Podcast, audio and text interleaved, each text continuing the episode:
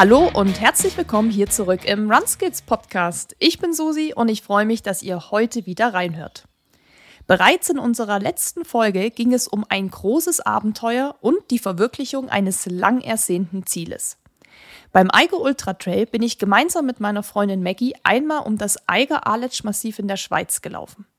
Und wer mehr zu diesem Abenteuer erfahren will und es noch nicht gemacht hat, der kann sich sehr gerne die letzte Folge anhören. In der heutigen Episode geht es übrigens um ein ähnliches Projekt. Podcast-Produzentin und Moderatorin Eileen hat sich ebenfalls einen lang ersehnten Traum verwirklicht und hat einmal die Alpen überquert. Drei Länder, knapp 120 Kilometer, 7000 Höhenmeter und natürlich jede Menge Erlebnisse.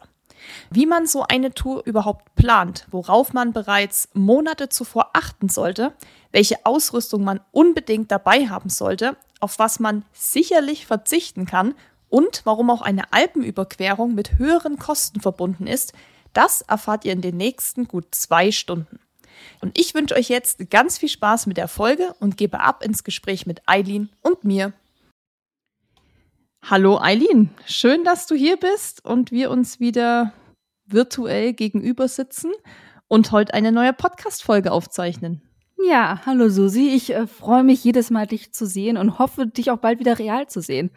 Ja, wird schon ähm, mal wieder Zeit, oder? Ja, wird schon mal wieder Zeit. Dafür, dass wir uns irgendwie davor dreieinhalb Jahre gar nicht gesehen haben, ist jetzt schon wieder so, hm, nach anderthalb Monaten. So lang ist das schon wieder her, oder? Zugspitz Ultra Trail. Ja, oje, sechs Wochen. Oje. Ja, in der Zeit ist natürlich auch einiges Neues passiert. Der mhm. Sommer ging dann ja erst so richtig los, beziehungsweise der ist ja auch immer noch im Gange, auch wenn das Wetter vielleicht nicht so danach aussieht. Aber ich würde mal sagen, Sommer ist immer noch und wir geben die Hoffnung nicht auf, dass es auch wieder wärmer und sonniger wird. Aber es ist ja, wie ich gesagt habe, viel passiert. Ich war unter anderem beim Eiger Ultra Trail, da haben wir yes. ja schon die Folge aufgezeichnet. Und heute sprechen wir über eine Aktivität, die du gemacht hast, mhm. nämlich eine Alpenüberquerung. Also ich bin einmal um so ein Massiv gerannt und du bist einmal drüber gerannt oder gegangen. Das können wir gleich besprechen. Ja. Ja, du hast es gemacht im Juli. Kannst du gerne nochmal sagen, wann genau war das? Wann hast oh, oh, Gott, jetzt muss ich das Datum. Äh, ich glaube, während ich Eiger gemacht habe, kann genau, das sein. Genau, also das, als du dein Megatief hattest und ich dir die Sprachnachrichten geschickt habe mit Oh, wie schön ist Panama, saß ich ja gerade im Zug Richtung Oberstdorf. Das war der 14. Juli sind wir losgefahren und die Alpenüberquerung ging vom 15. bis zum 21. Juli und dann waren wir noch zwei Tage in Italien. Beziehungsweise genau. der eine Tag war ja nur zurückfahren, zehn Stunden lang mit dem Zug. Ja, da gehen wir gleich mal noch äh, detaillierter drauf ein. Aber bevor wir da jetzt drüber sprechen, was du da erlebt hast, was du gemacht hast, überhaupt, was, wie, wo, wer mit involviert war und so weiter, müssen wir, glaube ich, erstmal was Grundsätzliches klären, nämlich das Thema Alpenüberquerung. Also es gibt ja verschiedene Routen, es gibt verschiedene mhm. Möglichkeiten, die Alpen zu überqueren. Viele von euch kennen auch den Transalpine Run. Da überquert man in Etappen zum Beispiel die Alpen. Also da gibt's jetzt nicht die eine Route. Also jeder, der jetzt zuhört und denkt, oh, das will ich auch machen, schon mal vorweg, es gibt verschiedene Möglichkeiten. Eileen wollte ursprünglich, da kommen wir auch gleich noch drauf, den E5 machen. Alpenüberquerung mhm. E5 bevor wir da jetzt drauf eingehen, muss man vielleicht erstmal erklären, was das ist. Und ich habe da mal nochmal recherchiert, damit ich euch auch keine falschen Fakten mitgebe. E5 erstreckt sich grundsätzlich von Brest an der französischen Atlantikküste bis in den norditalienischen Ort Verona. Bereits 1972 wurde dieser Wanderweg eröffnet und ist mit 3200 Kilometern einer der längsten Fernwanderwege und beliebtesten in Europa. Der Klassiker dieser Alpenüberquerung ist allerdings die Route von Oberstdorf im Allgäu durch Tirol nach Meran in Italien. Und man ja, kommt da durch drei Länder, das ist auch ziemlich cool. Und ja, diese, ich sag mal, vorgefertigte Route, also wenn man das auch mal recherchiert, wenn man das googelt, gibt es da wirklich sehr viele Seiten, wo man dann auch sieht, von wo bis wo dann jeden Tag diese Etappe geht. Das macht man im Durchschnitt so, sage ich mal, sechs in sechs Etappen. Man durchquert unter anderem die Allgäuer Alpen, die Lechtaler Alpen, die Ötztaler Alpen, also wunderschönes Panorama. Die beste in der Nähe Zeit, von Ötzi. In der Nähe von Ötzi, ja. Und die beste Zeit dafür ist natürlich der Sommer. Also klar, dass dann auch der Schnee oder der Altschnee weg ist vom Frühjahr. Da kommt ja immer mal noch Schnee so im Mai. Hm. Und deshalb hat das Eileen wahrscheinlich auch im Juli gemacht. Und ja, das sollte die Route von Eileen auch werden. Also von Oberstdorf nach Meran in, sagen wir, sechs, sieben Tagen. Werden wir gleich noch feststellen. Warum das aber nicht geklappt hat, das erfahren wir gleich. Aber bevor wir das jetzt auch noch aufdröseln, müssen wir erstmal die nackten Fakten nennen. Weil eine Alpenüberquerung kann man sich ungefähr vorstellen, macht man nicht an einem Tag. ihr habt nee, das. Ihr habt das in sieben Tagen gemacht. Also mhm. du warst auch nicht alleine. Da reden wir aber auch gleich noch drüber. Und ihr habt eine Gesamtstrecke von 114,56 Kilometern zurückgelegt. Dabei 7000, bisschen mehr als 7000 Höhenmeter im Anstieg gehabt und knapp 9000 Meter im Abstieg. Also ordentlich Downhill natürlich. Mhm. So, jetzt aber erstmal die Frage der Fragen. Wie kam es dazu, diese Alpenüberquerung zu machen? Wie kam es zu der Idee? Wie ist es entstanden? Ich glaube, ich habe das damals in dem Podcast zum Ankerwort Halbmarathon erzählt, dass ich so eine kleine Obsession habe mit dem Mount Everest aus verschiedenen Gründen und ich möchte da super gerne zu diesem Basecamp, aber ich möchte da nicht ganz unvorbereitet hin. Und dann habe ich einfach, da, weil ich im letzten Winter mir auch nochmal eine Doku angeguckt habe über die höchsten Berge und über das Bergsteigen, kam mir dann halt die Idee, komm, ey, weißt du, wie mache ich? mache einfach diesen Sommer, also den nächsten Sommer, eine Alpenüberquerung als Training, wie es für mich ist, jeden Tag lange wandern zu gehen, auch in die Höhe zu gehen, weil das hatten wir ja schon in diversen Folgen. Berlin ist nicht hoch. Hier kann ich keinerlei äh, Höhenerfahrungen sammeln. Und ich dachte, ich mache einfach mal so eine Alpenüberquerung, um zu gucken, wie reagiere ich in der Höhe, wie schlafe ich, wie funktioniert das, kann mein Körper das behaupten, dass ich jeden Tag sportlich aktiv bin und auch dieses Mentale. Weil, kann ich ja schon mal kurz vorwegnehmen, wir haben an einem Tag für acht Kilometer wirklich fünf Stunden gebraucht weil das Terrain einfach so anspruchsvoll war und so ähm, ja, schwierig zu gehen, da kommt man nicht vorwärts. Und dafür muss man halt auch gemacht sein. Wenn man jemand ist, der sagt, ich muss immer für einen Kilometer nur fünf Minuten brauchen, das ist halt beim Wandern oder in den Bergen oder auch beim, äh, ne, bei so einer Alpenüberquerung nicht gegeben. Und genau die, all diese Sachen wollte ich halt irgendwie testen und dann kam ich halt auf die Idee und das erste, was man halt, wenn man Alpenüberquerung googelt, kommt halt E5. E5, du hast ja gerade schon gesagt, ist der große Klassiker. Das ist die Route, die alle machen. Und dann habe ich so ein bisschen im Freundeskreis rumgefragt, wer denn irgendwie so Bock hätte, weil ich wollte es tatsächlich nicht so gerne alleine machen. Und dann haben sich erst welche gefunden, dann haben sich noch andere angeschlossen, dann sind wiederum die ersten abgesprungen aus diversen Gründen. Ja, so hat sich das dann irgendwann formiert, dass ich mit meinem Kumpel Jan, der ja schon auch schon ein paar Mal hier im Podcast gefallen ist, ähm, Zeit, das gemacht dass wir den mal einladen, so oft wie hier der Name schon gefallen ist. Genau, ähm, also er wollte ganz gerne mit mit seiner Frau und meine Schwester hat sich dann auch angeschlossen und wir vier haben das dann geplant und es sollte eigentlich die E5 werden, wo ich da jetzt auch nicht so festgelegt war. Für mich war es einfach sehr einfach. Ich habe die E5 gegoogelt und da gibt's 5000 Webseiten drüber, die sich nur damit beschäftigen, Reiseführer, Leute, die da Insta-Stories drüber gemacht haben. Man findet sehr, sehr viel. Und das ist nämlich auch das Problem nicht nur ich finde sehr, sehr viel, sondern sehr viele Leute finden sehr, sehr viel über die E5. Und als wir dann im Februar, März versucht haben, diese Hütten auf dieser E5-Weg zu buchen, no chance. Die waren alle ausgebucht. Also es ist auch sehr ähm, noch nicht sehr intuitiv, Hütten zu buchen. Manchmal macht man es noch per E-Mail, dass man eine E-Mail schreibt. Manche gehen über ein Buchungssystem. Es war wirklich sehr anstrengend. Und dann haben wir gesagt, ja, okay, also entweder wir blasen die ganze Geschichte ab und müssen das dann zu einem späteren Zeitpunkt machen, was für mich ja nicht ganz in Frage kam, weil ich ja Anfang 24 die ähm, Mount Everest Basecamp Tour machen möchte und da brauch, wollte ich ja vorher die Alpenüberquerung machen. Dann sind wir halt hingegangen, oder die anderen zum Glück, und haben andere Routen ähm, gesucht und gefunden. Und dann haben wir parallel einfach versucht, irgendwelche Hütten zu finden, die irgendwie passen. Und anhand dieser Hütten, die wir gekriegt haben, haben wir unsere Route zusammengestellt und somit ist dann halt diese sieben Tage Alpenüberquerung zustande gekommen. Das heißt, die Route war am Ende auch länger oder kürzer als die ursprüngliche E5? Ich glaube, die E5. Länger, oder? Also ähm, eure war länger, glaube ich, als E5, meine ich. Da bin ich jetzt gerade jetzt. Äh, ich hatte eine Website heute gehabt. Nee, ich hatte eine Website heute, da dachte ich, stand was von 80 Kilometern. Aber. Ja, hm. ähm, das Problem ist so ein bisschen, genau, 120 Kilometer ist das, was ich im Kopf hatte. Also ungefähr gleich. Jetzt ist natürlich die Möglichkeit, du kannst zwischendurch einen Bus nehmen. Du kannst zwischendurch die Seilbahn nehmen. Gehst du links rum, gehst du rechts rum. Wir haben uns auch, also unsere ursprüngliche Route war länger und wir haben uns an einem Punkt bewusst dazu entschieden, auf dem Forstweg zu bleiben, anstatt diesen Wanderweg, der nur hoch und runter, hoch und runter gegangen wäre. Und einmal mussten wir den Bus nehmen und konnten gar nicht wandern, weil nach einer stürmigen Nacht waren die Wege unpassierbar. Es waren ganze Ortschaften ohne Strom und da mussten wir auch den Bus nehmen. Deswegen wurde das auch kürzer, weil ich natürlich nur unsere Laufstrecken gecheckt habe. Und so findet man deswegen auch über die E5 selber verschiedene Angaben, weil man kann zwischendurch halt mal einen Bus nehmen, mal eine Seilbahn nehmen, mal so laufen oder mal so laufen. Aber das, was ich so meistens gelesen habe, war 120 Kilometer und dementsprechend geht das ungefähr mit unserer Strecke auf. Hm.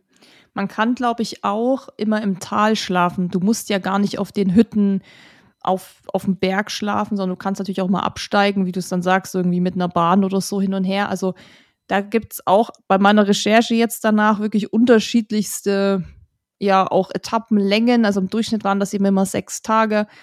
Aber das hängt dann auch davon ab, ob man es jetzt vielleicht selbst organisiert, wie das Wetter ist, ob man vielleicht mit einem Reiseveranstalter das macht. Das wäre auch eine Frage gewesen. Wäre das für euch eine Option gewesen? Das mit so einem, also ich ähm. weiß gar nicht, wie läuft das ab? Ist man dann in so einem, in so einer Gruppe? Macht man das in einer Gruppe oder hat man einen Bergführer? Ich keine Ahnung, ehrlich gesagt. Ähm, ja, genau. Also ich kann das nur von außen ähm, erzählen. Da mitgemacht habe ich ja nicht.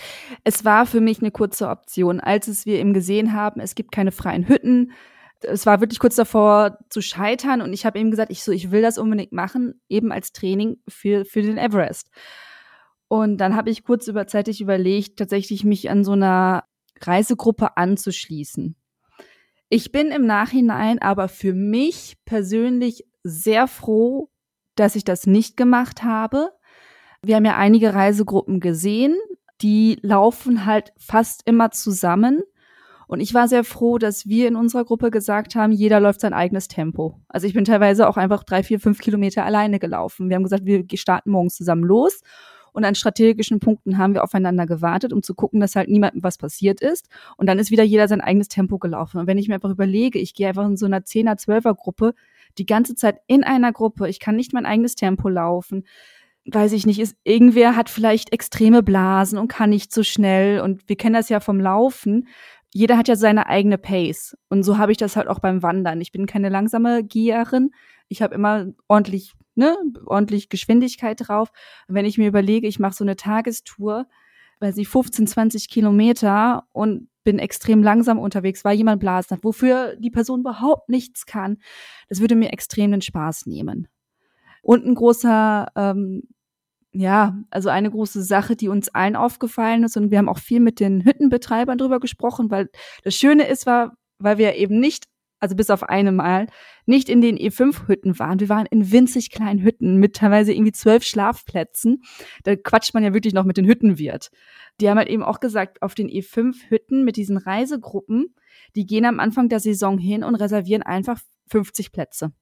Und dann gucken sie, dass sie die voll kriegen. Und deswegen hast du als Individualgruppe so Schwierigkeiten, Plätze an den E5-Hütten zu bekommen, weil die ganzen Reisebergschulen, Reisegruppen einfach riesengroße Platzkapazitäten schon einnehmen. Und das ist so ein bisschen, weil es halt so trendig ist, so touristisch geworden ist, ähm, ist es halt schwierig geworden, auf genau diesen Hütten das zu kriegen. Ja, also wie gesagt, also es war kurz für mich eine Option, bin aber im Endeffekt sehr, sehr froh, weil ich so ein bisschen das Gefühl hatte, dadurch, dass wir das halt selber gemacht haben, dass ich so diese ich nenne es jetzt mal echte Alpenüberquerung gemacht. Die andere haben auch eine gemacht, aber die sind halt in einem sehr geschützten Raum gewesen. Das wurde halt alles denen abgenommen. Die mussten nichts irgendwie organisieren. Wir haben auch unser Gepäck selber hochgeschleppt. Die haben häufig die Seilbahn genommen, um ihr Gepäck die Berge hochzubringen. Also es ist so ein bisschen, was natürlich gut ist für Leute, die vielleicht nicht so sportlich sind, dass sie so auch dadurch die Möglichkeit haben, das zu machen.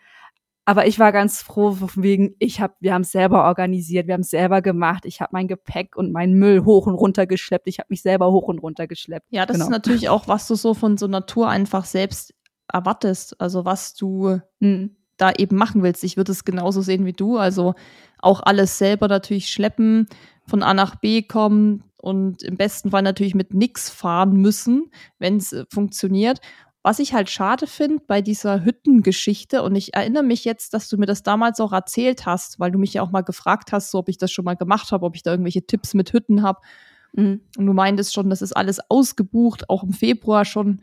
Da habe ich mir gedacht, das ist eigentlich ultra schade, weil das wäre zum Beispiel so eine Sache, die ich gern vielleicht auch spontan machen würde, tatsächlich. So wie, hey, das ist eigentlich eine coole Sache, also vielleicht auch eben rennend, weil ich glaube, das müssen wir auch noch kurz erwähnen. Du hast das, bist das Ganze wirklich gewandert, also ja. da war nichts mit Trailrunning oder so. Kann man ja aber eben auch rennen, das ist ja auch eine coole Sache und kann das ja auch eben in Etappen machen, vielleicht auch in weniger dann, wenn man halt ein bisschen schneller ist und mehr Kilometer schafft. Aber man müsste dann eben auch irgendwo schlafen. Gut, man könnte es auch am Stück machen, 120, ne? Wissen wir alles. Geht auch. Aber so, ich sag mal so, der, der Otto-Normalläufer wird es dann vielleicht auch mit Schlafen machen. Und dann könnte man da nicht mal so einfach mal so einkehren. Mm, hm? Jein. Also. Es gibt ähm, immer noch ähm, Notreserveplätze für die genau. Trailrunner. ja, tatsächlich. Also ich bin vorher eingetreten, am Anfang des Jahres schon, in den Deutschen Alpenverein alleine schon durch den Zut und dass ich bei dir noch unterwegs bin, dann dachte ich, naja, gut, komm, und die Alpenüberquerung, das wird sich definitiv dieses Jahr lohnen. Wenn man im Deutschen Alpenverein ist und man kommt abends an einer Hütte an, dürfen die einen nicht abweisen.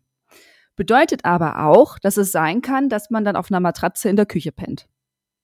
Deswegen, also es ist möglich, also wir haben, hätten uns auch, also, aber das komme ich nachher nochmal, wenn wir die Etappen durchgehen. Wir mussten unsere Route anpassen und wir hätten uns das total gewünscht, das spontan zu machen. Dass wir auch einfach gemerkt haben, im einen Tag waren wir super fit, wir wären super gerne noch zur nächsten Hütte weitergegangen. Einfach weil die auch schöner und cooler war, aber ging halt nicht, weil wir das anders geplant hatten, vorher gebucht hatten. Also, und das ist halt echt doof. Wir haben eine Hütte, mussten wir halt stornieren und wir haben wirklich pro Nase 30 Euro Stornogebühren bezahlt obwohl wir das vier Tage voraus gemacht haben. Und die Hütten waren immer voll. Also da kamen immer Leute hin, die eben genau spontan noch da übernachten wollten. Also die werden diese Plätze nicht leer gehabt haben. Wenn man im Deutschen Alpenverein ist, dann kann man da immer spontan übernachten. Und was wir auch festgestellt haben, wenn man jetzt, wir haben auch so Einzelreisende getroffen oder die nur zu zweit unterwegs waren, die haben es auch spontaner gemacht als wir. Bist du aber so drei, vier Leute dann wird es halt schwierig, da noch spontan irgendwo einen Schlafplatz zu kriegen. Hm. Den Deutschen Alpenverein habe ich schon wieder ganz vergessen, da bin ich ja auch drin. Ja, das stimmt, da hast du natürlich das Anrecht da auf eine Schlafmöglichkeit, aber wie du sagst, dann liegst du da vielleicht eben mit 100 anderen in der Küche oder so. Ich meine, gut, Mai, das ist dann halt so, da willst du ja bloß kurz pennen und dann geht es eigentlich auch direkt weiter. Okay, also Hütten war ein schwieriges Thema, zumindest auf dieser klassischen Route klar, das ist halt sehr beliebt. Das wäre nämlich auch meine Frage, wie überlaufen es eben ist. Ich weiß nicht, ob du es jetzt genauso sagen kannst, weil du ja eine andere Route gegangen bist als die klassische, aber vielleicht hast du ja trotzdem so ein Gefühl dafür, wie viel da los war. Also wir sind den ersten Part am ersten Tag sind wir auf der E5 gelaufen. Die meisten laufen ja von Oberstdorf los zur Kempner Hütte und wir sind in, zwar auch in Oberstdorf gestartet, haben aber den Bus von Oberstdorf nach Spielmannsau genommen, haben an der Kempner Hütte nur kurz was gegessen und sind dann weitergezogen, weil wir eben da keinen Schlafplatz hatten. Also da sind wir auf der E5 gelaufen und wir sind, haben ja an Tag uh, zwei oder drei sind wir in der Memminger Hütte untergekommen. Das ist eine, eine E5-Hütte. Ähm, also da haben wir auch so das ähm, E5-Klientel kennengelernt. Und das merktest du schon. Also sobald du E5iger unterwegs warst, es war voller, es war wirklich, du musstest alle paar Meter stehen bleiben, um Leute vorbeizulassen, entweder von hinten oder von vorne, die einem entgegenkamen. Und sobald wir auf unseren Routen waren, ja, da bist du zwar auch mehr in Spinnweben gelaufen, weil halt weniger vorher unterwegs waren. Die Wege waren trotzdem gut ausgeschildert, aber schon verwachsener als die E5-Strecken äh, und ähm, aber du hattest halt auch mehr deine Ruhe. Ja, das dachte ich mir schon, dass das mhm. wahrscheinlich mhm. gut besucht ist. Und klar, wenn du sagst, da gibt es dann schon große Reisegruppen, kann man sich das ja denken. Und es ist wirklich sehr beliebt. Also ich kenne mittlerweile so viele, die eine Alpenüberquerung machen, nicht nur die, den Klassiker von Oberstdorf nach Meran, sondern auch von München nach Venedig oder vom Königssee nach, wo ist es dann? Ist nicht auch Meran?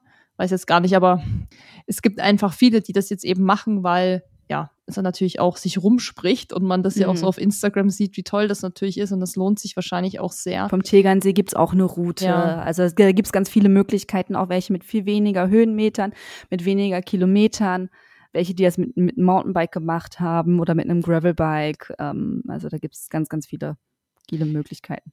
Ja, und wie seid ihr dann vorgegangen, als ihr gemerkt habt, so, okay, das wird jetzt nicht die klassische Route, sondern wir müssen jetzt andere Hütten buchen? Wie habt ihr das geplant? Was habt ihr beachtet oder was muss man da beachten? Also wie genau jetzt die Strecken geplant sind, kann ich leider nicht sagen, weil das hat ähm, tatsächlich meine Schwester und Jan haben das gemacht und ich dachte, wenn zwei das schon machen, dann muss ich mich nicht als Dritte noch damit einschalten. Wir haben einfach geguckt, äh, ungefähr die Strecke, das ist die E5 und dann haben wir geguckt, links, rechts, welche anderen Hütten gibt es. Und die haben wir einfach gebucht. Wir haben wirklich einfach erstmal richtig deutsch ein Handtuch ausgeworfen, erstmal äh, die Hütte gebucht, guckt, dass wir vier Schlafplätze haben und dann haben wir unsere Route anhand der gebuchten Hütten geplant.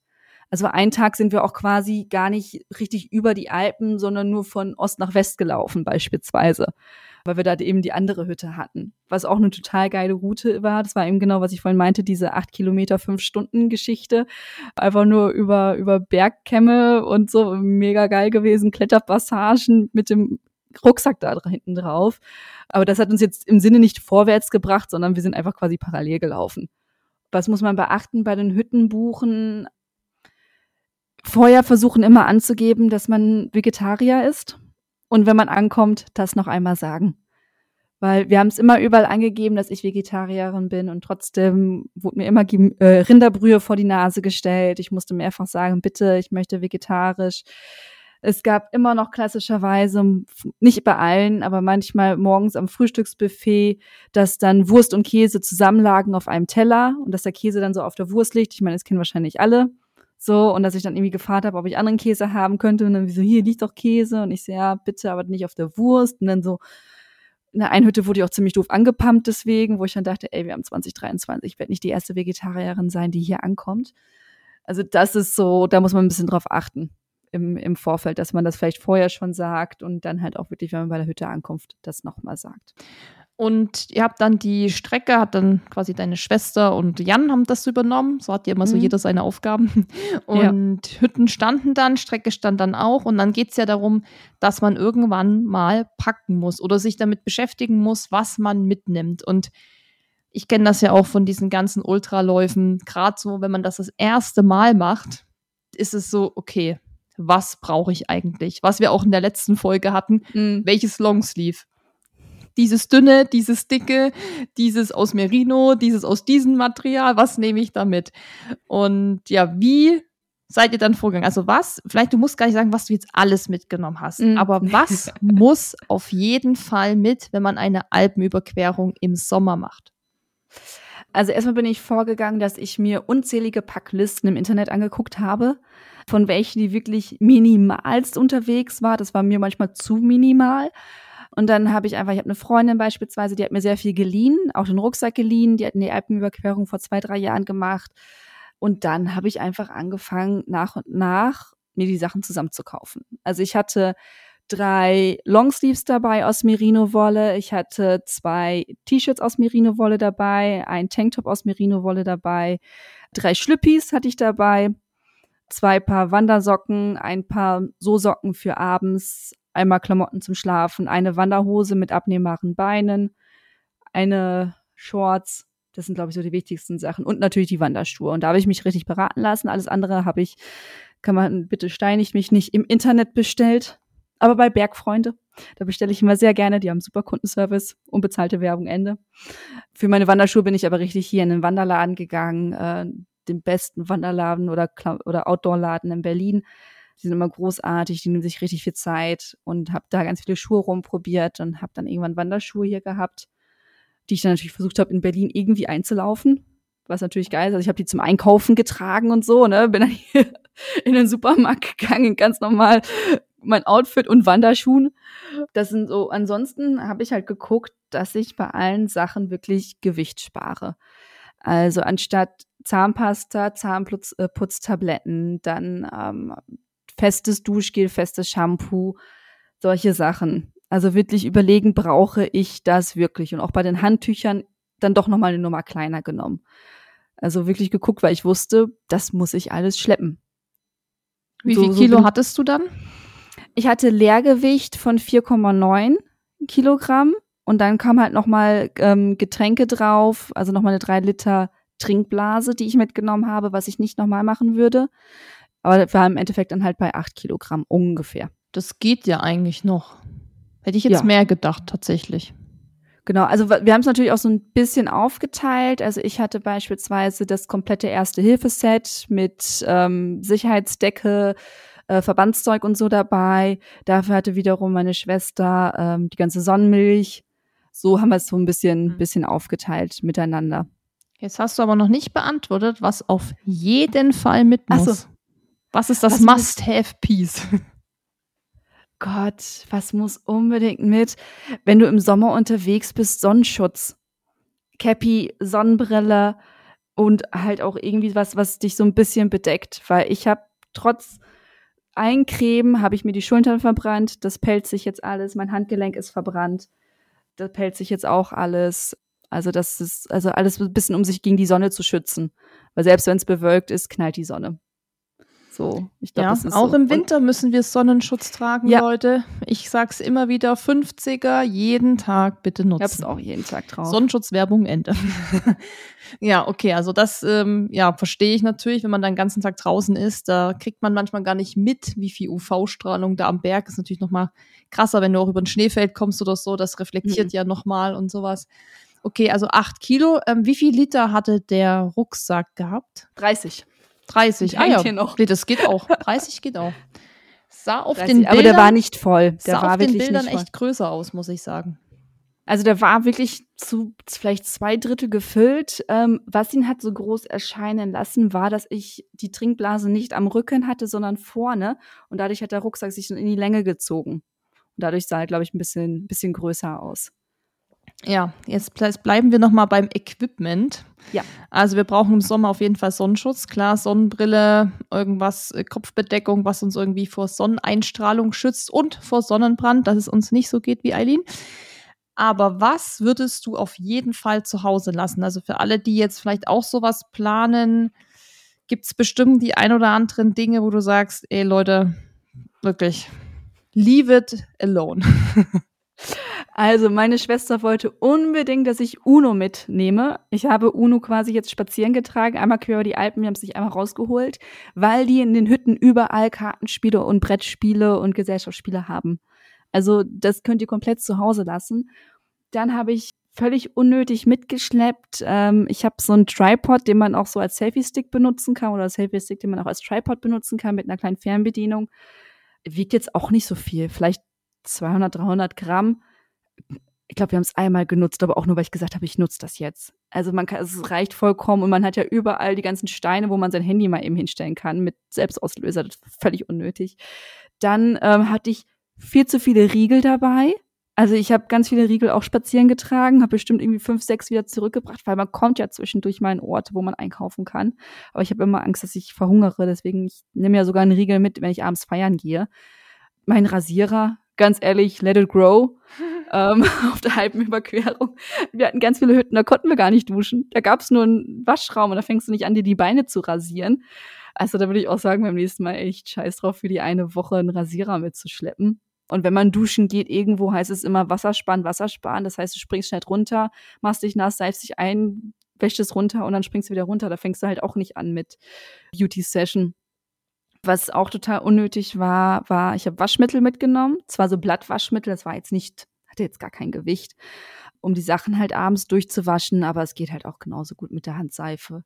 Weil du willst ja nur ein bisschen Schweiß und Dreck rausholen. Du kriegst das ja eh nie richtig sauber. Das ist ja. es ja. Also selbst mit Waschmittel wird es ja nicht so, wie es hier aus der Waschmaschine kommt. Von daher. Und es Reicht. stinken alle am Ende des Tages. Also, ja, aber mit dem Merino-Zeug ging das echt gut. Das stimmt, ja. Das, das, ging echt gut. Und da ich das zwischendurch immer wieder gewaschen habe, die T-Shirts, ähm, Wir standen einmal in einer Seilbahn, die wir genommen haben und ich konnte kaum atmen, weil da waren so Tagestouristen und die stanken alle und ich dachte nur so, ey, wir sind seit fünf Tagen hier unterwegs, ohne Duschen und wir riechen wie ein Blumenfeld im Vergleich zu euch, ne? Naja. Was ich noch umsonst mitgenommen habe, war, ich habe ganz viele Sudoku mitgenommen, weil ich Angst hatte, dass mir abends langweilig wird, aber es wird einem abends nicht langweilig auf der Hütte. Also man hat immer was zu tun und wenn, dann läuft man nochmal um die Hütte drum, aber dass man sich wirklich hinsetzt und denkt, oh, was mache ich jetzt? Und beim nächsten Mal würde ich kein Regenponcho mehr mitnehmen, sondern eine Regenhose und eine Regenjacke. Weil der das Poncho. Hattest du, das hattest du nicht dabei? Nee, ich hatte einen Regenponcho dabei. Oh, das finde ich schon krass, weil das ist so das allererste, was ich irgendwie mitnehmen würde, wäre vor allem der Regenjacke. Nee, also ich hatte es alles rausgelegt und eine Freundin hatte mhm. mir empfohlen, nimm anstatt Regenjacke, Regenhose, nimm Regenponcho. Es wäre viel besser. Also ich sag mal so, ich habe jetzt keine Wanderung ja gemacht, aber wir hatten ja am Gardasee auch dieses, diesen mhm. Dauerregen. Letztendlich ist es, hat dieser Poncho schon eine krasse Daseinsberechtigung, weil wenn das halt richtig schüttet, dann hält auch die allerbeste 500 Euro Regenjacke nicht mehr alles ab. Das geht einfach nicht. Aber so, wenn es normal regnet und nicht jetzt total schüttet, 24 Stunden lang ist eigentlich eine Jacke und diese, diese Hosen sind schon super. Und ich würde tatsächlich alles mitnehmen. Also, ja, ähm, ja vielleicht so. Also, weil du am Ende, wenn es jetzt wirklich richtig schüttet, dann auch den Rucksack damit schützt. So hattest du ja wahrscheinlich auch. Und das dann eben nochmal auch länger zum Bein runtergeht. Ich meine, das kommt natürlich immer so ein bisschen aufs Wetter drauf an. Aber ich glaube, wenn man einmal nass wird, ich weiß nicht, ob ihr nass geworden seid, aber ich finde, wenn man einmal nass wird, du kriegst das ja alles nicht mehr gescheit trocken wenn das richtig, richtig nass ist, so eine Downjacke richtig nass, hm, weiß ich auch nicht. Wie, also ich hatte eine ganz nasse Downjacke ja beim Eiger Ultra Trail. Und die musste dann meine, die Crew musste die dann trocken föhnen und so, weil mhm. ähm, du kriegst die so nicht so schnell getrocknet, wenn das halt nicht 30 Grad hat oder so und du sie in die Sonne legen kannst. Wir hatten, hatten einen großen Glück, als wir richtig, richtig nass geworden sind. Wir sind ja einmal richtig böse in Sturm gekommen. In der Nacht haben wir in einer Jurte übernachtet in einem mongolischen Zelt mit einem Ofen drin. da drin waren es irgendwie 130 Grad oder so. Und wir haben die Sachen nur so eingehangen und dann dampften die schon. Also da ist alles äh, gut trocken geworden. Und nee, Regenponcho würde ich nie wieder mitnehmen. Vielleicht zusätzlich, wenn ich ganz viel Luft und noch Platz hätte oder sowas, weil das Ding mir nämlich bei Wind am Berg einfach um die Ohren fliegt. Also ich war die ganze Zeit nur damit beschäftigt, diesen Poncho irgendwie festzuhalten, runterzuhalten und habe tatsächlich dann auch beim Downhill gesagt, scheiß drauf, ich ziehe den jetzt aus, ich werde lieber nass, als die ganze Zeit damit beschäftigt zu sein, diesen Poncho festzuhalten und dann siehst du den Boden ja auch nicht mehr, wenn das Ding dir die ganze Zeit vor der Nase rumfliegt. Da gibt's auch einen Hack, so einen Gürtel drum machen. Ja, Gürtel ist sowieso so eine Geschichte, weil ich habe ja vorhin gesagt, meine Freundin hat mir Klamotten geliehen und da war auch eine Wanderhose dabei. Und zwei Tage bevor es losging oder sogar nur einen Tag bevor es losging, ziehe ich diese Hose wieder an, die ich mir dann irgendwann im März geholt habe. Und ich dachte, geil, wenn ich jetzt einen Squat mache, dann sprenge ich diese Hose an den Oberschenkeln, weil meine Oberschenkel einfach mehr geworden sind. So, ich hatte aber noch eine Wanderhose von mir selber hier, die ich mir damals geholt habe, als ich noch mehr war. Da, ne, es gab ja eine Zeit, da gab es noch mehr Aidin. Und dann ziehe ich diese Hose an und dachte ich, oh, die ist aber schon oben locker. Ja, und das Geile ist, während dieser Wanderung in den Tagen ist mein Bauch immer wieder geschrumpft und diese Hose ist mir immer runtergerutscht. Das heißt, ich musste durch diesen Hüftgurt am Rucksack meine Hose festbinden, weil ich habe natürlich keinen Gürtel dabei gehabt. So. Und dann musste ich halt diesen, diesen Hüftgürtel da so festmachen, quasi als ja, Gürtel für meine Hose benutzen. Und eben an diesem besagten Tag mit dem Sturm ist die Hose natürlich nass geworden. Was machen nasse Hosen? Nasse Hosen rutschen. Das heißt, ich bin am Berg runtergegangen mit dem Arsch frei quasi, wo nur mein Schlüppi rausguckte und mir die Hose in den Kniekehlen hing oder sowas, weil ich natürlich versucht habe, diesen Berg runterzugehen, diese Hose festzuhalten und ähm, ja. Also ich höre hier vor allem eine Sache raus. Es gibt noch Optimierungsbedarf. Ja. Bei Hosen, Regenklamotten, Kartenspielen, Rasierern, das kann man auf jeden Fall alles noch optimieren. Aber ja, dafür ist ja sowas auch da, wenn man das äh, als Vorbereitung für ein anderes Projekt macht, um genau sowas rauszufinden. Das ist Passende ja Klamotten sind das A und O. Ja. Und kein Sport-BH mit dicken Nähten. Das ist nämlich mir auch gewesen. Dadurch habe ich mir den, ähm, die Schlüsselbeine aufgescheuert, weil mein Sport-BH genau da eine Naht hatte. Hat also auch da Vaseline oder irgendwas vielleicht noch ein bisschen einpacken. Nach Tag eins, ne? Ja, mhm. Vaseline, wir hatten alles dabei. Zink, äh, äh Panthenol, äh, Tigerbalsam hat mir unglaublich viel den Arsch gerettet, um da die Muskulatur schön mit einzucremen und geschmeidig zu halten. Wenn ihr meine gesamte Packliste haben wollt, schreibt mich gerne an, ich schicke sie euch. Sehr gut. Macht das auf jeden Fall. Also, ihr wisst schon mal, was man unbedingt braucht, was nicht. Am Ende ist es natürlich auch immer so ein, ja, was man halt persönlich präferiert, mit was man gut klarkommt. Zum Beispiel für mich wäre eine Option niemals so eine Wanderhose. Ich würde alles mit, ich würde alles mit Laufklamotten machen. Ich würde auch nie mhm. Wanderschuhe anziehen. ähm, weil ich denke mir immer so, ich kann da ja auch mit Trailrunning-Schuhen drüber. Aber natürlich ist es natürlich auch so eine Sache, je nach Erfahrung, wie man sich wohlfühlt, wie man sich auch sicher fühlt. Also es gibt natürlich auch eine absolute Berechtigung und es gibt eben auch Stellen am Berg, wo du einfach dann irgendwann eben auch nicht mehr mit Trailschuhen weiterkommst. Also auf dem Mount Everest gehst du sicher nicht mit Trailschuhen und so, das ist mir schon klar.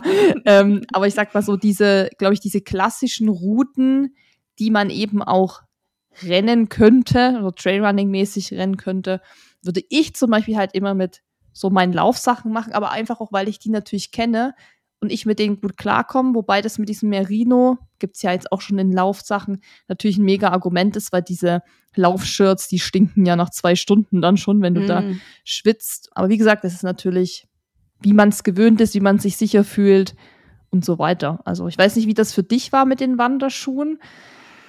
Schon heftig, die sind erstmal schwer, natürlich. Wie, wie du und ich, wir so gucken ja immer nach den leichtesten Schuhen überall. Also ich mag leichte Schuhe beim Laufen und dementsprechend war es erstmal schwer. Ich habe mir auch beim ersten Tag, weil wir die ganze Zeit, jetzt muss ich überlegen, rechts am Berg oder links am Berg entlang gelaufen sind, jedenfalls hat die ganze Zeit dieser Schaft vom Schuh gegen mein Schienbein geknallt. Und da habe ich mir erstmal einen blauen Fleck geholt am ersten Tag und das wirst natürlich nicht so schnell los. Und ich dachte wirklich nachher so zum Schluss, ja, hätte ich mein Tripod und Rasierer und weiß ich nicht was alles rausgelassen, dann würde ich für diese 300, 400 Gramm oder sowas Trailrunning-Schuhe mitnehmen, damit ich einfach mal ein alternatives Paar Schuhe habe tagsüber, weil manchmal sind wir ja wirklich auch nur zehn Kilometer über einen Forstweg gelaufen und da hätte ich lieber leichtere Schuhe gehabt, die eben nicht mehr auf die Knöchel drücken.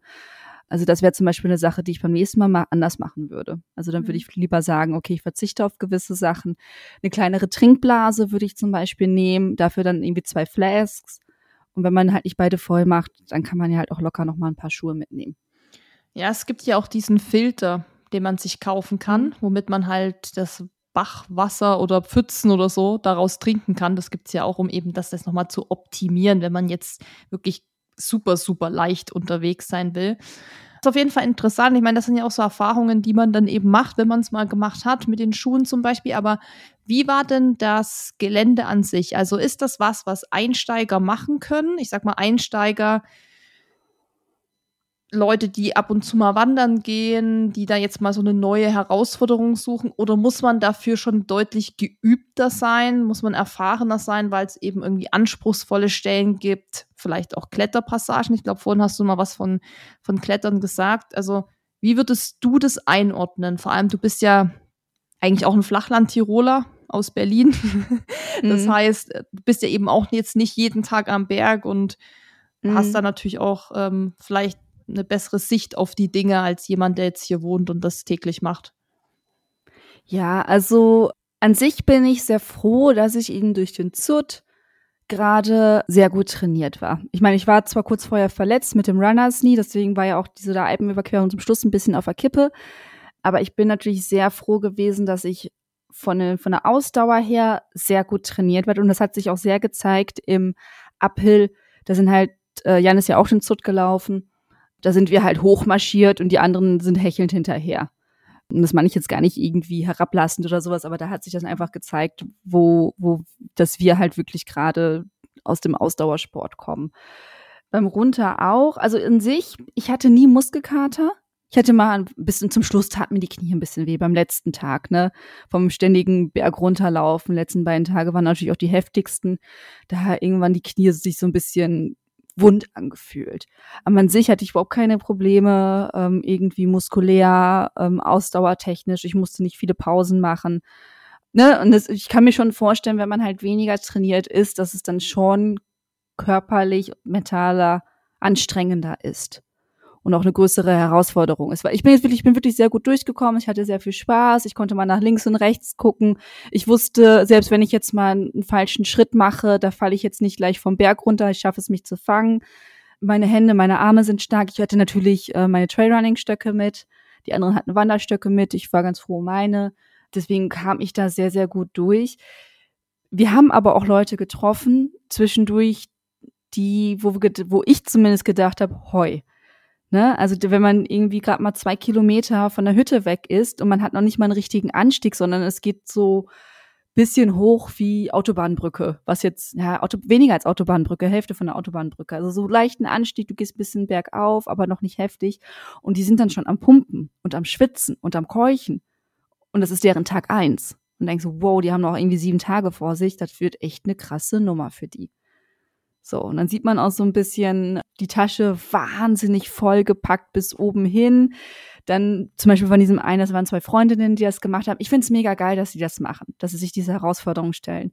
Aber die eine wollte partout äh, wir haben uns irgendwie fünf Minuten unterhalten die hatte keine Stöcke dabei, nur die Freundin hatte Stöcke dabei und dann sieht man schon so ein bisschen, der Rucksack war viel zu groß, war viel zu viel drin und eben wie gesagt, die, wir waren gerade mal zwei Kilometer von der Hütte entfernt.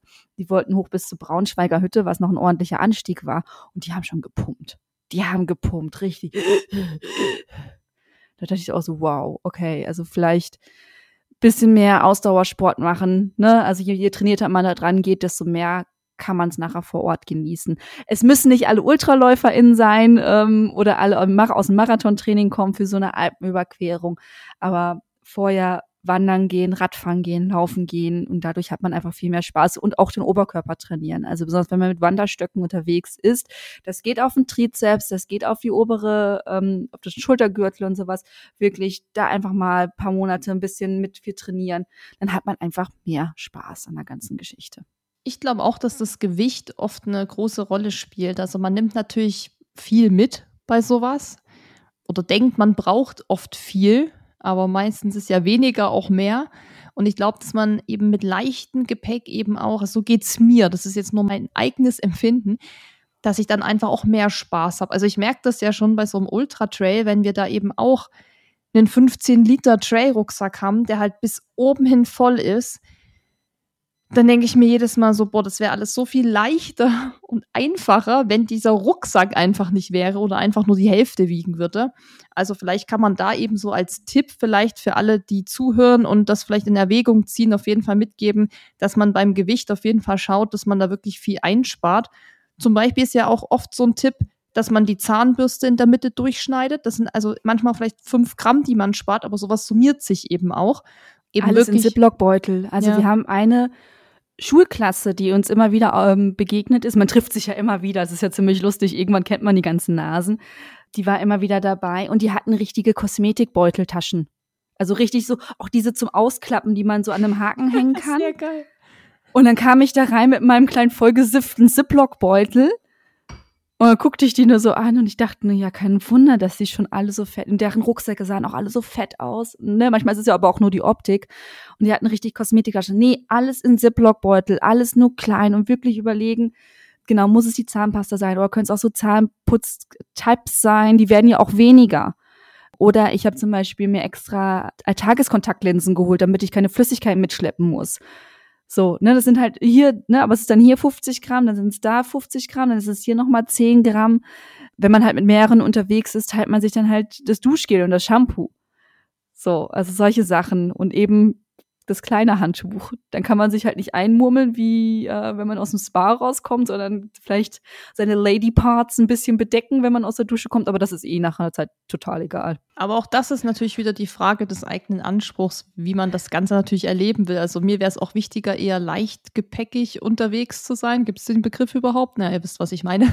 Also eher, eher federleicht dann unterwegs zu sein, als eben irgendwie jetzt ein größeres Handtuch zu haben, wo ich mich einrollen kann. Aber wie gesagt, das muss im Endeffekt jeder selber wissen und äh, muss auch jeder selber schleppen im meisten Fall. Mhm. Ich finde, acht Kilo, wie gesagt, hört sich jetzt, muss ich sagen, solide an. Muss ich echt sagen. Also ich hätte jetzt wirklich gedacht, du hattest vielleicht mehr dabei. Von mir gibt's ein passt. Fein gemacht. Feini, Eileen, feini. Und mit den paar Sachen, die du da noch optimieren kannst, da kann man auch noch mal ein paar Gramm sparen. Also ich habe ja auch mal eine, eine Reise durch Südamerika gemacht, Backpacking. Ich glaube, von der, das weiß jeder, der sowas mal gemacht hat. Am Ende zählt wirklich jedes Gramm. Und wir haben am Ende so viel zu. Ich hatte mal einen Föhn dabei. Just saying. Ein Föhn Oh. beim Backpacking. In meinem, keine Ahnung, was waren denn das? Wie viel Liter waren denn das? Sieb 16, 17 oder so, wenn es das überhaupt gibt. Also es war auf jeden Fall mehr als 15 oder so. Oder 20 oder so. Ich habe echt gar keinen Plan Für mehr. Backpacking habe ich einen 60-Liter-Rucksack. Und der war dann 13 Kilogramm, glaube ich, für meine Thailand-Kambodscha-Reise. Was habe ich gesagt? Ich habe 16 Liter gesagt. Ja, Nee, ja, ich mein deswegen, das ist ja ein nee, nee, nee, Laufrucksack. Ja, genau, nee, ich 16, Gott, diese Zahlen. Ich hatte, glaube ich, auch 16 Kilo oder so. Die Ah, Größe okay. von dem Rucksack wahrscheinlich, Wahrscheinlich auch so auch 50, 60. 60, genau. Und ich hatte aber einen Föhn dabei. Ja. Und den habe ich dann Gratulation. irgendwann, habe ich dann so gedacht, ganz ehrlich, ein Föhn, dein Ernst. Und wir haben dann irgendwann ganz viel zurückgelassen, immer in Hostels, also so zum Mhm. Verschenken oder so. Und haben dann so, sogar dann irgendwann das so optimiert, dass wir uns auf einem Markt, zum Beispiel in Bolivien oder so, eine Jacke gekauft haben, die sie da halt so gestrickt haben oder was es da halt dann eben so gibt vor Ort, was halt nicht teuer ist, haben die nur dort angezogen, wenn es kalt war. Und weil wir dann weitergereist sind und es wurde zum Beispiel wärmer, da haben wir diese Jacke einfach nicht mehr gebraucht, dann haben wir die eben auch im Hostel gelassen. Immer so einen Zettel ran hier zum Verschenken, wer Ja, ich friert habe auch so vielen Hostels Geschenk gekriegt. also, dass man einfach dann das Zeug, was man eigentlich nie wieder braucht auf der Reise, direkt zurücklässt. Also, da habe ich damals auch sehr, sehr viel gelernt, was so Optimierung angeht. Und ich glaube eben, diese Leute, die dann eben so diese Kosmetiktasche mit haben, wenn man das das erste Mal macht, denkt man da auch noch gar nicht dran. Also, da denkt man natürlich, wie wenn man jetzt in Urlaub fährt, packe ich halt meine Kosmetiktasche, ne, da kommt meine elektrische Zahnbürste rein, das, das, das Mhm. und das. Und das merkt man dann. Also wenn die das vielleicht das nächste Mal machen, dann wissen die auch schon, das war vielleicht jetzt nicht Das- so das Glück. Das Also, war eine, war ein eine. Abschlussfahrt. ja, Das war eine Abschlussfahrt. Wir haben uns mit dem Lehrer auch noch unterhalten. Der hat nämlich eine Schülerin auch schon zurückgeschickt gehabt, weil die hat aufgegeben.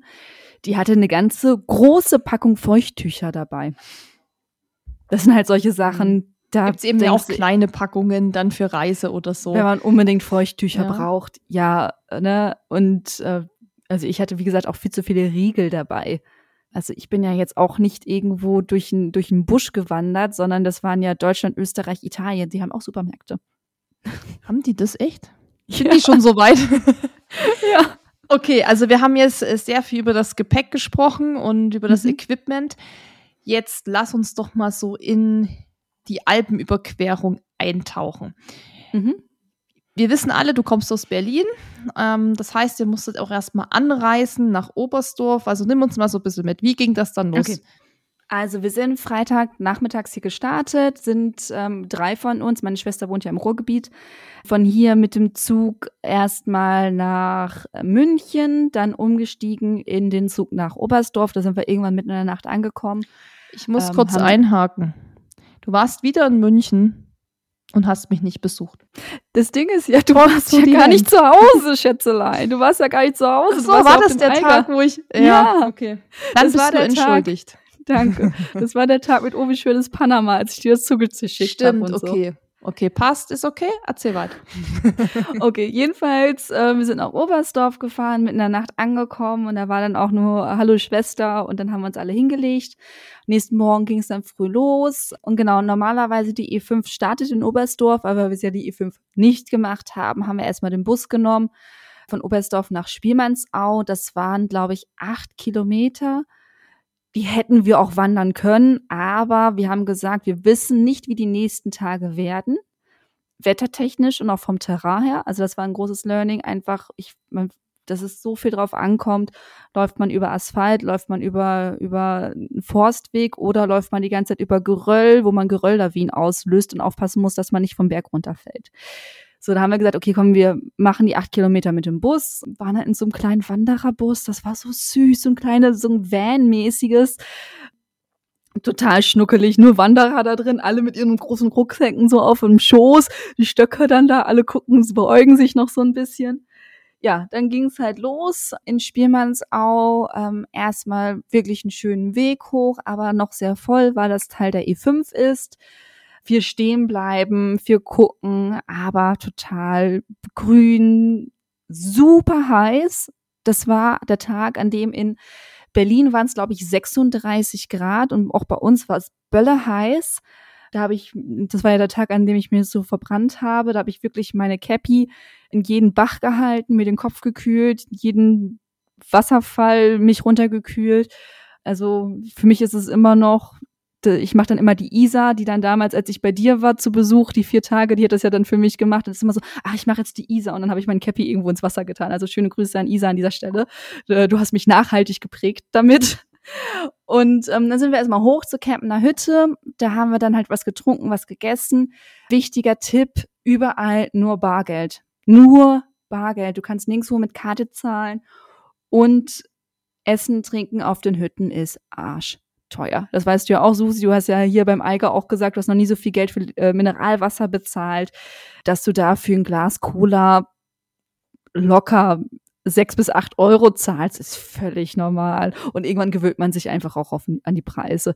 So Mittagessen ganz locker zwischen 13 und 17 Euro, kann auch bis 20 Euro hochgehen, kommt drauf an, ein bisschen, was man haben will.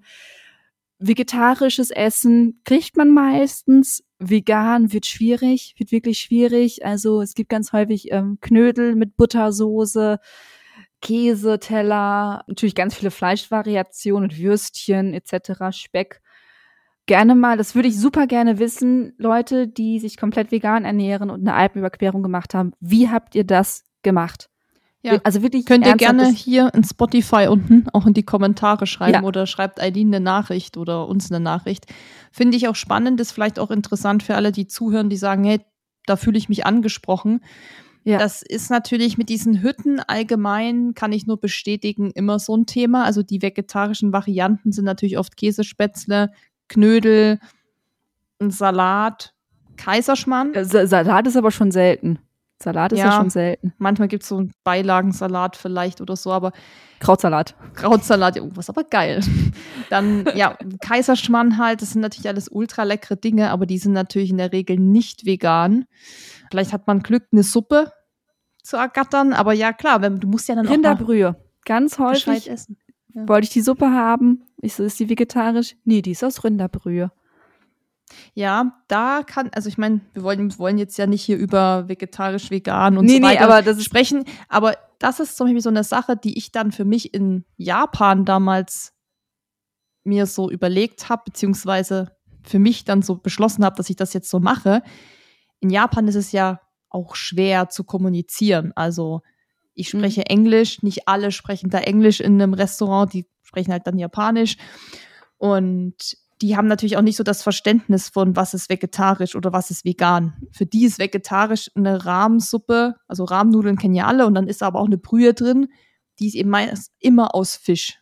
Immer. Hm. Und für mich war das dann irgendwann so, dass ich dachte, ganz ehrlich, soweit ich weiß, dass da kein Fleisch drin ist oder kein richtiger Fisch, oft haben die auch zu mir gesagt, ja, ja, nee, nee, das ist auch, keine Ahnung, keine Fischbrühe. Aber ob das dann so war, weiß ich ja nicht.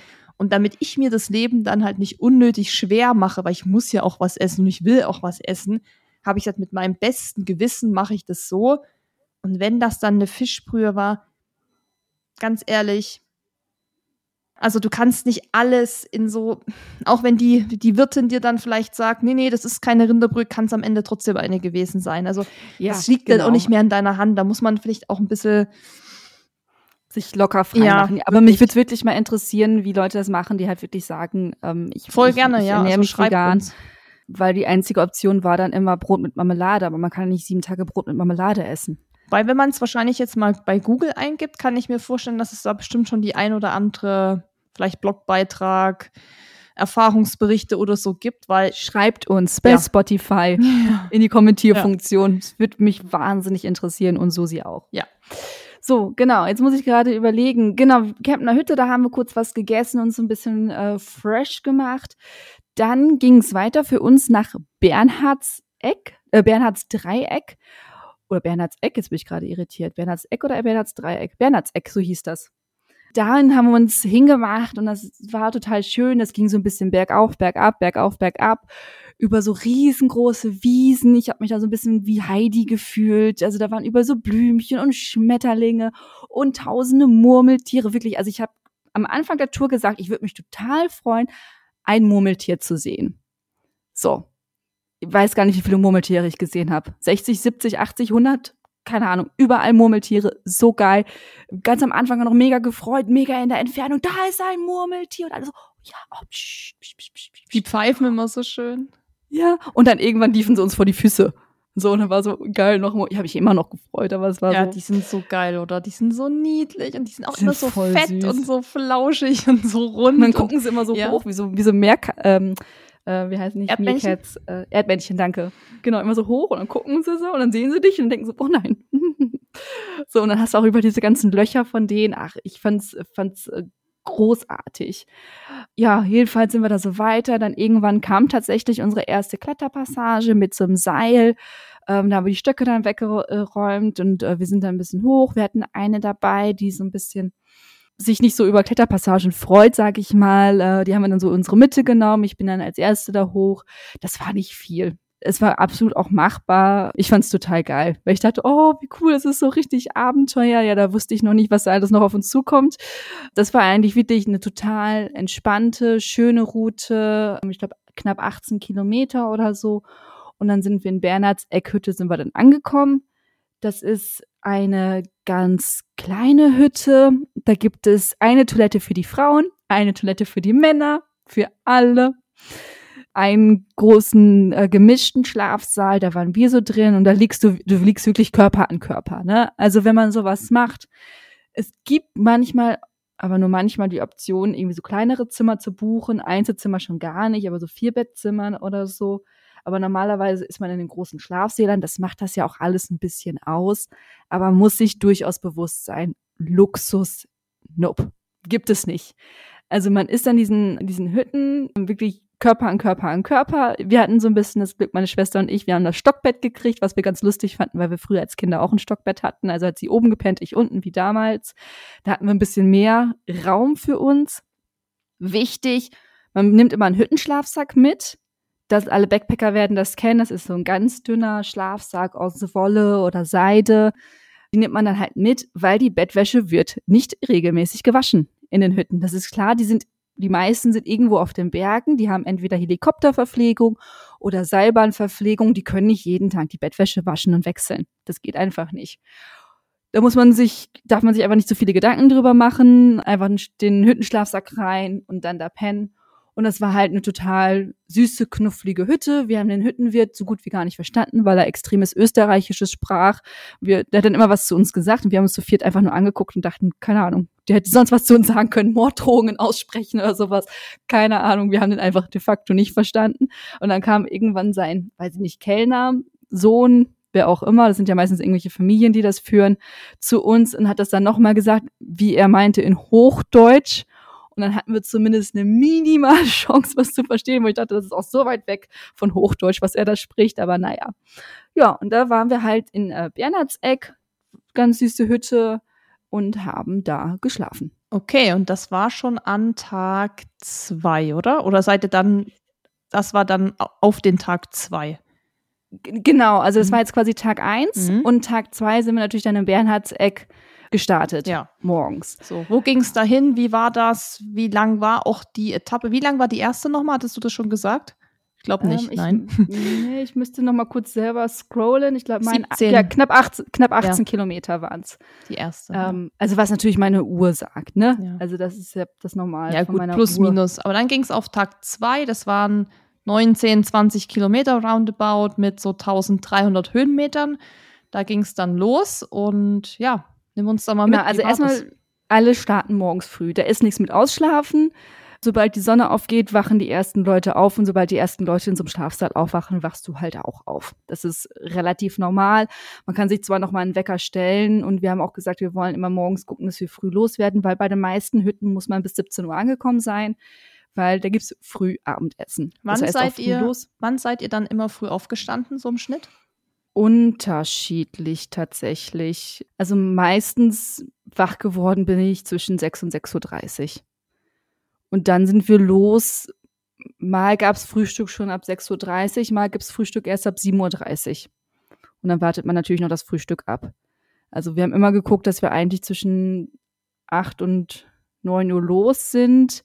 Ich glaube, an den letzten beiden Tagen sind wir sogar schon um 7 und 7.30 Uhr losgegangen morgens. Es hört sich jetzt für die meisten ultra früh an, aber man ist ja auch schon um 22 Uhr im Bett und pennt. Oder um 21 Uhr abends im Bett und pennt. Und man wacht halt auf mit dem Sonnenaufgang. Also man ist ja wirklich voll im Rhythmus mit, mit der Sonne und mit dem Tag. Also es ist halt für Langschläfer bisschen problematisch. Meine Schwester ist so eine, die halt morgens ein bisschen braucht, um in, in die Gänge zu kommen. Und die musste man manchmal so ein bisschen antreiben. Genau, aber ansonsten wacht man halt auf. Das kenne ich noch vom, vom Halbmarathon des Sable. Da war das ja auch so, dass wir schon manchmal um acht geschlafen haben, weil du ja dann auch auf diesem Zeltplatz unter, also da, wo wir halt genächtigt haben, wir hatten ja kein Internet, wir hatten kein WLAN, wir hatten keinen Empfang, wir hatten auch keine Kartenspiele, wir hatten ja wirklich nur uns so. Und wann ist, also mhm. es wurde dann auch relativ schnell ja auch dunkel da. Also da war es eben jetzt nicht bis 22.30 Uhr super hell, sondern es wurde dann auch schon so halb neun oder so. Und da lagen wir manchmal ja auch wirklich 19.30 Uhr, 20 Uhr um Zelt. Und so, okay, das ist schon ganz schön früh. Wollen wir wirklich schon schlafen? Aber klar, man war dann auch irgendwie müde. Was ich da halt cool oder was ich an dieser Sache cool finde, was du auch erwähnt hast mit diesem Rhythmus, dieser, man wacht mit der Sonne auf, geht mit dem Sonnenuntergang ins Bett, dass es sich so voll natürlich anfühlt und es irgendwie sich auch mehr komischerweise, nee, nicht komischerweise, es ist logisch, irgendwie auch gesünder anfühlt. Klar, wenn man es gewöhnt ist, bis 9 Uhr, 10 Uhr erstmal zu schlafen. Ich finde es so, wenn man halt den ganzen Tag auch an der Luft ist, kennt man auch noch vom Skifahren oder so, da ist man eh relativ schnell müde. Dann bewegt man sich ja auch den ganzen Tag, diese ganzen Eindrücke. Und ich finde, das fühlt sich so gut an. Dann so dieses, beseelte, ich gehe jetzt da pennen und dann stehe ich früh auf und dann frühstücken und dann geht's direkt wieder los. Das, ich finde das mega und ich bin eigentlich auch nicht mehr so der Early Bird wie mal vor zehn Jahren oder so. Also ich schlafe auch lieber bis um acht, um neun. Aber da finde ich das immer, geht das komischerweise.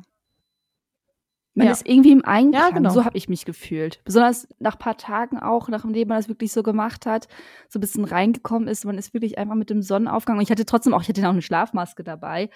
Aber dass man einfach wirklich so sich total an, an dem Tagesrhythmus, der natürliche Tagesrhythmus angleicht. Ich fand das auch total schön.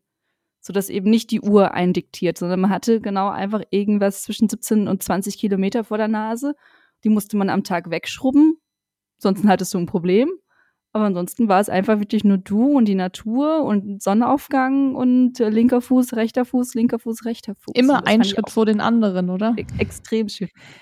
Ja, also ihr seid dann mit der Sonne anderen. aufgewacht, ihr habt gefrühstückt, deine Schwester wurde dann auch irgendwann wach und ihr habt ihr natürlich mitgenommen. Ja, und wie war es dann an Tag zwei? Also, ja. wo seid ihr da lang? Wie war die Natur? Was war toll? Was war nicht so toll? Erzähl einfach alles.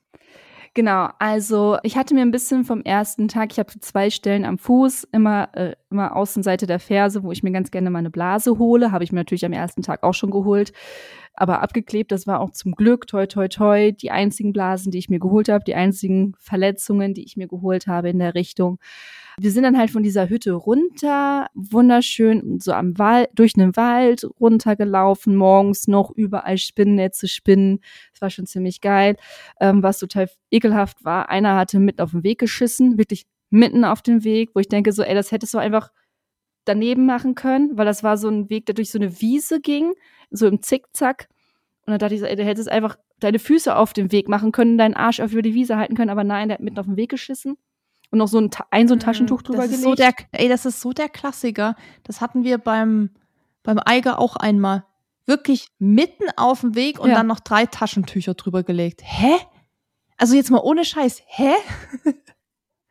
Da hast du nur noch, ja. da hast du nur noch Fragezeichen über den Kopf. Also besonders, also da, man hätte so easy einfach sein, sein Hintern über die Wiese hängen können. Das wäre dann auch noch mal so einen Meter runtergerollt. ähm, oder einfach die, die zehn Meter vorher in dem Wald hinter sich hinter dem Baum. Ja, und hocken, Taschentücher sind sowieso Weg. mega also, uncool. Das ist ja noch das Nächste. Ja, bitte nehmt euren Müll mit. Bitte nehmt euren Müll mit. Ich hatte auch einfach Hundekotbeutel dabei. Ich habe, also das ist sowieso erstmal spannend, wie wenig Müll man plötzlich produziert. Mein Müll bestand aus meinen Kontaktlinsenverpackungen und meinen Kontaktlinsen. Das war mein, mein täglicher Müll, den ich hatte. Naja, jedenfalls kommen wir mal weg von der Scheiße. sind wir da runtergegangen, sind dann in diesem Ort, dessen Name ich jetzt vergessen habe, ähm, gelandet. War aber Sonntag, dementsprechend waren alle Sachen zu. Also wir hatten eigentlich vor uns da irgendwie was zu holen oder ins Restaurant zu gehen, aber irgendwie gab es da nur drei Häuser und eine Kirche. Und wir wollten eigentlich zur Hütte Hermine. Da wollten wir mit zum Mittagessen. Also wir haben auch mal geguckt, wo können wir denn, wo kriegen wir denn Mittagessen her, weil wir konnten ja nicht irgendwie große Mahlzeiten mitschleppen. Wir gehen zur Hütte Hermine und sehen schon irgendwie, weiß nicht, zwei, drei Kilometer vorher ein Schild. Hütte Hermine ist heute für alle Gäste geschlossen, außer für Übernachtungsgäste und das auch erst ab 16.30, also irgendwann relativ spät. Also da so der nächste Tipp, habt trotzdem immer ein bisschen was zu essen dabei, weil sowas kann einfach passieren, dass Hütten zu sind, dass sie keine Lebensmittel mehr haben oder dass die Leute, dass sie nur ihre eigenen Übernachtungsgäste versorgen können und keine anderen. Ja, dann sind wir halt weitergegangen Richtung ähm, Memminger Hütte. Das ist dann die E5-Hütte gewesen haben uns dann einfach mal an die Seite gesetzt und meine Schwester hatte noch ein bisschen Brot dabei. Ich hatte von dem Frühstücksbuffet, glaube ich, Nutella mitgenommen. Da haben wir uns dann halt, und ich hatte so ein bisschen ähm, Bambusbesteck dabei und dann haben wir so ein bisschen Brote beschmiert, Riegel gegessen. Das war dann so unser, unser Mittagessen. Da irgendwie auf, auf einer Bank in einem Wald hinter einem Elektrozaun, über den wir noch geklettert sind fand ich großartig. Fand ich wirklich, wirklich großartig, wie wir da einfach saßen und dann, ja, ist man da, sind wir da halt weitergegangen. Und dann sind wir Richtung Memminger Hütte. Und jetzt überlege ich gerade, ich glaube, das war der eine wunderschöne Aufstieg. Ja, der Aufstieg war so unendlich schön. Und der war schon fast zu schön. Der sah aus wie so ein, wie so ein künstlich angelegter botanischer Garten. Als hätten die sich selber überlegt, so, ach, jetzt machen wir hier nochmal einen Felsen, jetzt setzen wir nochmal einen Baum auf den Felsen, jetzt legen wir hier nochmal eine Blume hin. Das sah so geil aus, aber irgendwie auch so künstlich geil. Also ich dachte einfach nur so, wie geil kann die Natur sein, dass sie so schön aussieht. Also da ging dann halt hoch. Links neben uns war dann noch so ein Wasserfall, der immer wieder in Etappen runterfloss. Konntest du den Weg so sehen und auch der Weg, da waren dann halt so Steine, aber die waren ach, das sah einfach, es sah einfach aus, als hätte das aus einem Videospiel oder als hätte jemand das künstlich angelegt. Das war wunderschön arschanstrengend, aber wunderschön. Und weil es halt Teil der E5-Route war, Memminger Hütte war ja E5-Hütte, war schon relativ viel los. So, das heißt, wir haben auch ein paar Reisegruppen überholt. Und da merkte man so ein bisschen, und jetzt hole ich mir ganz, ganz viel Hate wahrscheinlich ab, aber das sage ich jetzt trotzdem einfach mal. Ich habe einen sehr starken Unterschied gemerkt zwischen diesen Reisegruppenmenschen und den Individualleuten. Die haben Platz gemacht, die haben geguckt, dass du vorbeikommst, die haben auch gesehen, ey, du bist schneller im Uphill, also machen sie ein bisschen Platz, dass du vorbeikommst. Reisegruppen sind mitten auf dem Weg stehen geblieben und dann kommst du da an, du willst vorbei und dann kriegst du noch einen doofen Spruch gedrückt. Ich weiß, jetzt kriege ich ganz, ganz viel Hate, aber das ist, es ist mir mehrfach auf der ganzen Route passiert, dass so Reisegruppen irgendwie so ein bisschen weniger rücksichtsvoll waren als jetzt Leute, die alleine da unterwegs waren, die, die sich, glaube ich, wahrscheinlich auch eher mit dem, mit dem Wandern identifizieren. Also da habe ich ganz häufig einen Unterschied gemerkt. Und auch teilweise in den Hütten selber war es halt auch irgendwie, die Reisegruppen waren viel, viel lauter und unangenehmer als jetzt die Leute, die halt einzeln Ich war ja auch mal waren. Teil einer Reisegruppe. Patagonien habe ich das ja mal gemacht. Und ich war ja auch immer so krasser ja. Gegner von Reisegruppen für mich als Person. Also das kam für mich natürlich eigentlich nie in Frage, das zu machen.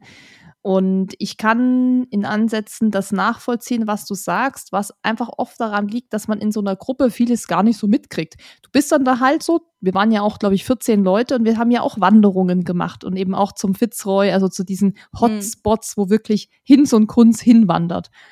Und das war auch oft so, dass man es nicht gecheckt hat, wenn jemand an dir vorbei wollte, so ungefähr, weil du ja in dieser Gruppe auch, ich sag mal, ein bisschen gefangen ja. bist. Dann quatschst du noch mit den drei Leuten vor, vor dir, mit denen noch hinter dir und du kriegst es oft gar nicht mit, was da so um dich rum natürlich passiert. Und ich glaube, dass die natürlich dann auch sehr in ihrem nicht Kosmos, aber schon, ja, ja, die sind dann da eben Bubble, so nicht ja, gefangen, ja. aber das ist natürlich so, da ist der Fokus drauf und dann sind die wahrscheinlich auch sehr mit sich beschäftigt und, und der Anstrengung und der Aktivität und so. Und das ist natürlich klar, wenn dann so große Gruppen auf so einem kleinen Weg stehen, das ist natürlich schwieriger, als wenn das jetzt vielleicht auf einer großen Straße, breiten Straße ist, weil hm. dann willst du halt vorbei, dann ist, sind die genervt, weil sie müssen ständig anhalten und irgendwie die Leute vorbeilassen. Der, der vorbeigeht, ist genervt, weil er immer diese Gruppen irgendwie an den vorbei sich schlängeln muss und so. Also weiß ungefähr mit diesen Gruppen, auch wenn die dann relativ groß sind, auf so engen Wegen, ist schon schwierig. Und, ähm, ich wusste auch oft nicht dann, wohin mit mir so ein bisschen, weil dann standen schon mhm. alle am Rand und ich musste mich dann noch so mit hinquetschen. Also es ist auf jeden Fall, ja klar, das ist natürlich einfach, der Weg gibt natürlich dann nicht mehr her und das ist einfach ganz normal, wo viele Leute aufeinandertreffen, gibt's immer Kon ähm, Interessenkonflikte und da muss man halt ein bisschen Rücksicht aufeinander mhm. nehmen. Aber klar, wenn das natürlich deine dein, dein Gefühl ist oder wie du es wahrgenommen hast, ist ja auch voll legitim. Ich finde, das gibt es jetzt auch wahrscheinlich kein Hate. Ich meine, ich war auch mal in einer Reisegruppe und wahrscheinlich haben sich die Leute auch aufgeregt, dass ich da im Weg stand oder so. Aber ja, ich mag äh, auch eher die Einsamkeit, muss man sagen. Also für mich wäre das tatsächlich ja auch überhaupt nichts so, wenn ich das von dir so höre mit diesen überfüllten Hütten oder Wegen. Das wäre für mich schon so, wo ich mhm. sage so, boah, nee, da habe ich wirklich gar keine Lust drauf. Nee. Ja, also. ja, aber trotzdem nochmal vielen Dank für deine Perspektive ja. auf diese Sache. Da hast du recht, natürlich. Wenn man so in einer Gruppe unterwegs ist, dann ist man halt äh, Teil ja, der ja, Gruppe. und dann steht auch oft mal noch der, der Guide da. Also kenne ich alles. Wie gesagt, ich habe es ja einmal einfach als Gruppenteilnehmer mhm. miterlebt. Der steht dann halt auch mal da und sagt, so, jetzt haben wir hier rechts diesen Fels, dann haben wir das erklärt eben auch was, was natürlich super ist.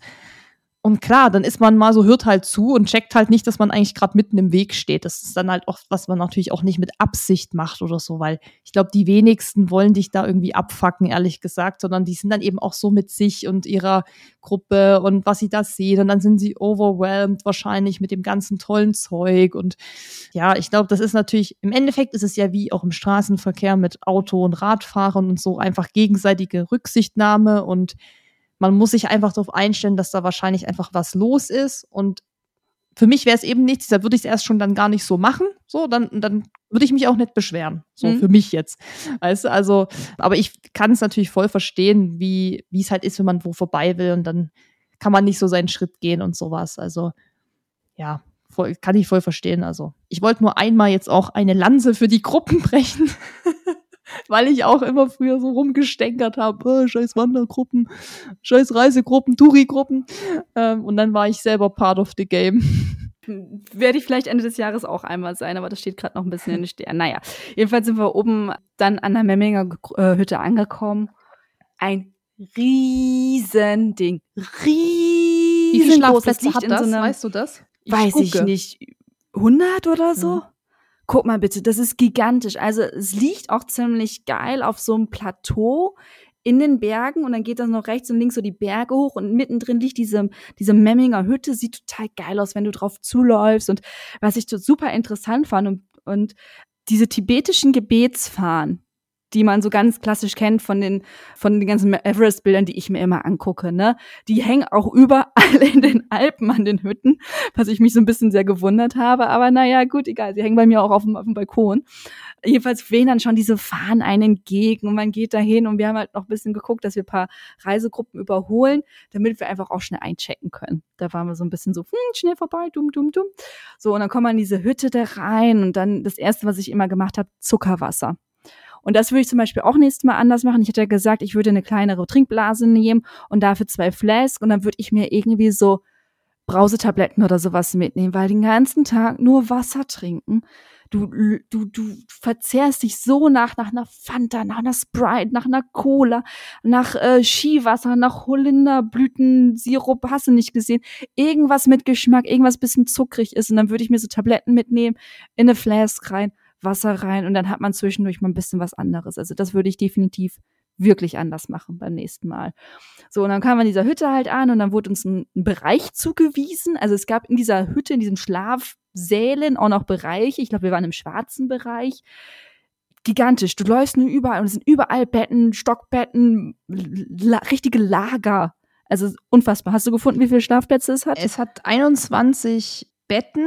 Es hat Matratzenlager 110 Schlafplätze und im Winterraum gibt es nochmal 15 ja. Schlafplätze. Also es ist gigantisch groß, aber lustiger oder äh, erstaunlicherweise nachts mucksmäuschenstill, jeder schläft. Also man hat natürlich immer die obligatorischen Schnarcher, man hat auch immer die Leute, die nachts reden, also im Schlaf reden, aber ansonsten ist es halt schon überraschend leise. Es ist nicht so jugendherbergmäßig, dass die eine Klasse noch Party macht.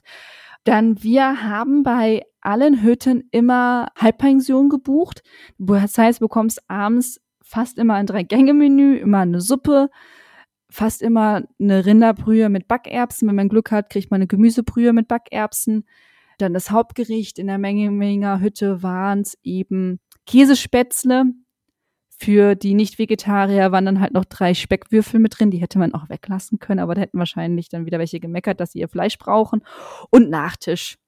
So, und das war von Obstkuchen über Panna Cotta bis Schokomousse, war alles dabei. Was fehlt bei den Hütten, ist ganz häufig einfach frisches Obst und Gemüse. Das muss man sich selber in den, in den Tälern kau kaufen, wenn man da Wert drauf legt. Also ich habe es schon gemerkt in meiner normalen Ernährung, die Hälfte meines Tellers ist immer Obst und Gemüse. Und wenn man da halt nur noch so schwere Sachen isst, ich habe es gemerkt. Ich hatte nachher wirklich wie Backsteine im Bauch und regelmäßige Toilettengänge waren dann halt auch eher mühselig, weil es nicht mehr so, so flutschte einfach alles. Und deswegen war ich mal sehr froh, wenn man irgendwo ankam und ich mir einfach einen Apfel kaufen konnte. Das war großartig. Aber diese Memminger Hütte, es ist, auch wenn es sehr voll war, es ist einfach auch mal super beeindruckend, das zu sehen. So was Großes, wie viele Menschen da reinpassen. Dusche gab es dort zum ersten Mal, nur kalt, ansonsten musste man dafür bezahlen. Es waren, glaube ich, sechs Euro für vier Minuten warme Dusche. Ich habe darauf verzichtet. Ich habe kalt geduscht. Ich dachte so, Gott, für sechs Euro kann ich auch zwei Kugeln Eis essen in Berlin oder drei Kugeln Eis essen in Berlin. Komm, ich dusche jetzt kalt.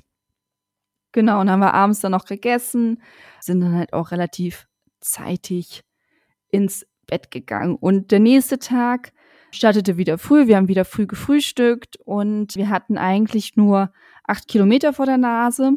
Und das war die Hüttentour, wo ich vorhin gesagt habe, da sind wir quasi nur von parallel gelaufen, von der einen Seite zur anderen Seite.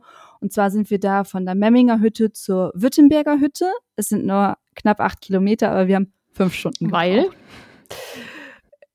Weil, also erstmal in Memminger Hütte gab es natürlich kein Internet und wir haben da nämlich schon gemerkt, dass wir uns total verkalkuliert haben mit dem letzten Tag. Der letzte Tag hätte knapp 30 Kilometer gehabt. Da haben wir gesagt, das schaffen wir nicht, das ist zu viel, auch mit den Höhenmetern, die wir da hatten. Und wir mussten dann da umbuchen, jedenfalls so. Wir sind dann halt aus diesem Plateau raus auf den nächsten Berg und da plötzlich ging mein Handy los. Brum, brum, brum, alle WhatsApp-Nachrichten reingekommen, alle anderen. Ich so, hier ist Internet. Und plötzlich waren da eben so 20 Wanderer, die alle oben an dieser einen Ecke standen, WhatsApp-Nachrichten beantwortet haben. Dann hat meine Schwester eben noch genau diese eine Hütte storniert, weil wir gesagt haben, 30 Kilometer, das ist zu viel an einem Tag mit den Höhenmetern und eben, wie gesagt, was wir gelernt haben, Terrain. Ob du jetzt über Geröll läufst, über Asphalt läufst, über Waldboden läufst oder ganz halt bergauf oder bergab läufst, ist es ein Riesenunterschied. Diese Pause habe ich natürlich rausgetrackt aus meiner Uhr, die habe ich rausgedrückt. Ja, und dann mussten wir, wir haben schon relativ früh die Hütte gesehen, aber wir mussten so an den Bergen entlang so im Halbkreis laufen. So, und auch über Berge. Und es war halt alles loses Geröll. Wir waren die ganze Zeit über, weiß ich nicht, 2,5, 2,6 oder so, 2,7 auf der, auf, auf der Höhe ungefähr. Es war nur loses Geröll. Das heißt, wir mussten die ganze Zeit extremst aufpassen, weil wenn du da einen falschen Schritt gemacht hast, dann wärst du einfach mal zwei Kilometer den Berg runtergerollt. Und dann wäre wahrscheinlich nicht mehr viel von dir unten angekommen, weil alles andere oben auf der Hälfte irgendwo liegen geblieben wäre. Dann war teilweise der Weg nicht mehr so ganz so gut zu erkennen. Also es ist sonst immer so mit so roten Punkten markiert. Lustigerweise kamen uns dann irgendwann zwei Dudes entgegen mit Farbe. Die haben die Markierung neu gemacht, aber die kamen natürlich uns entgegen. Das heißt, das hat uns jetzt nicht mehr so viel gebracht. Dann hatten wir ganz, ganz viele Kletterpassagen dabei. Also es war dann wirklich Stöcke weg. Dann waren die Seile teilweise ab und die Sicherung nicht mehr da. Mussten sie jetzt wohl noch mal alles demnächst machen und wir sind dann wirklich da hoch und runter geklettert. Also richtig geklettert. Und ähm, Teilweise habe ich mich auf meinen Arsch gesetzt und bin da mit dem Arsch da so runtergeschrubbelt. Also es hat mir mega Bock gemacht, aber wir sind halt super langsam vorwärts gekommen und ich bin so häufig irgendwie weggerutscht und auf den Arsch geknallt. Ich habe mir nie wehgetan. Aber es hat so Bock gemacht und dann musste man hier nochmal klettern und da nochmal klettern und dann war doch nochmal ein bisschen Seil und dann hast du, und das war, das ist halt echt, was dich mental auch manchmal ein bisschen anstrengt. Du siehst halt diese Hütte Und dann gehst du noch irgendwie drei Stunden lang dieser Hütte entgegen und du hast das Gefühl, nicht das Gefühl, dass die nur ein scheiß Meter näher kommt. Und du gehst da lang und ganz Zeit immer nur bei jedem zweiten Schritt löst du die nächste Lawine aus, dann gehst du wieder ein paar Schritte, dann löst du die nächste Lawine aus. Boah. Und du siehst diese Hütte und die kommt nicht näher und sie kommt nicht näher und sie kommt nicht näher und sie kommt nicht näher. Kenn ich. Ja. Kenne ich zu gut. Und so braucht man plötzlich für acht ja, Kilometer fünf ich, Stunden. Ja, das kenne ich zu gut, dass man die Hütte schon sieht und dann ist es einfach noch wirklich zwei Stunden, drei Stunden oder so. Und wie würdest du jetzt sagen, wäre das jetzt für Einsteiger, dieser Abschnitt? Würdest du das einschätzen? Naja, also es kommt unglaublich viel darauf an, wie mutig man selber ist. Also ich habe super selten Angst. Also ich, äh, also wirklich, also manchmal bin ich ein bisschen, manchmal zu, dass ich zu wenig Angst habe um mein Leben. Also ich hatte überhaupt gar keine Probleme, da lang zu laufen. Aber wir hatten eben eine dabei mit Höhenangst und die hat auch gesagt, ich mache jetzt keine Pause, ich gehe jetzt weiter, weil ich muss das jetzt langsam in meinem Tempo machen, weil ich dann noch so was rumgemümmelt habe.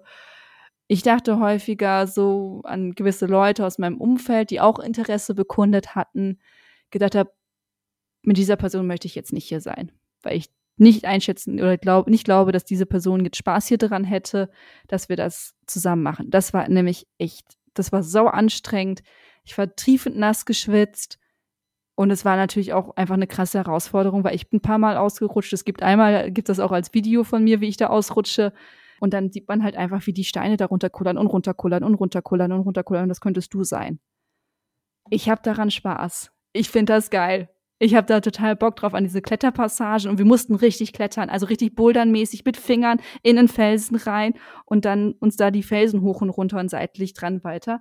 Mir hat's mega Bock gemacht, aber ich glaube, wenn man ein bisschen ängstlicher ist, würde ich diese Passage aber nicht machen. Aber das war ja auch nicht die Normalroute. Ja, muss man vielleicht das war nicht betonen, die Normalroute, dass, genau. Wenn das jetzt jemand plant, dass der jetzt nicht Panik kriegt, sondern das gäbe wahrscheinlich einen anderen Weg, der wahrscheinlich machbarer, einfacher, was auch immer ist. Ja, genau, also das habe ich vergessen zu sagen. Wir hatten dafür diese Strecke drei Alternativen und wir haben einfach in der Memminger Hütte gefragt, welche die, die uns empfehlen würden. Und wir hatten eine 17 Kilometer Route, die wäre quasi wieder zurück ins Tal gegangen und dann wieder berghoch. Wir hatten eben diese Route über den Kamm und wir hatten noch eine andere Route, die wäre aber noch mal höher gewesen und da meinte sie so, dass glaube ich mit dem Schnee ungewiss sei und sowas, dass dass sie das uns nicht empfehlen wird. Und dann, also wir haben uns schon die schwierigste Route rausgesucht von der Möglichkeit von der Memminger zur Württemberger Hütte zu kommen. Also es gibt auch einfachere Routen. Es war trotzdem ausgeschildert eben mit diesen roten Punkten, aber das war wirklich ein Abschnitt, da musste man Bock drauf haben. Man musste Bock drauf haben auf Klettern mit Rucksack. Man musste Bock drauf haben, bisschen Nervenkitzel zu haben. Man musste Bock drauf haben, sich selber wahnsinnig herauszufordern. Weil, wie gesagt, also acht Kilometer, fünf Stunden und ich bin gut trainiert. Ne, also es hat, hat es nicht an meiner Ausdauer gehabt. Okay, dann seid ihr danach so. acht Stunden oder wann? Fünf Stunden? Fünf Stunden? Fünf Stunden. Jetzt müssen wir noch nicht übertreiben. Sagen wir mal fünf bis zwanzig Stunden. nee. Seid ihr dann angekommen? In der ja. Württemberger Hütte. Ja. Württemberger ähm, Hütte. Ich habe es nämlich nebenbei auch mal, gucke ich mir die Hütten gerade immer mal so an, dass ich mal so ein Gefühl von bekomme. Und da steht auch oft ja hier Wanderung zum Württemberger Haus von Zahms, keine Ahnung, wo das ist, in Tirol, aber wo genau? Fünf Stunden für elf Kilometer mhm. und so. Also da scheint es schon immer länger zu dauern dahin. Da wart ihr dann und wie ging es dann da weiter? Auch wieder essen, schlafen, das Übliche. Genau, das ist das Übliche. Also man kommt wirklich an, ähm, macht sich kurz frisch. Also ich habe dann schon immer abends meine Sachen für den nächsten Tag gepackt. Die Sachen, die ich tagsüber anhatte, habe ich versucht irgendwo aufzuhängen, damit sie einfach trocknen von meinem Schweiß. Und dann wartet man eigentlich, dann sitzt man zusammen, dann isst man zu Abend.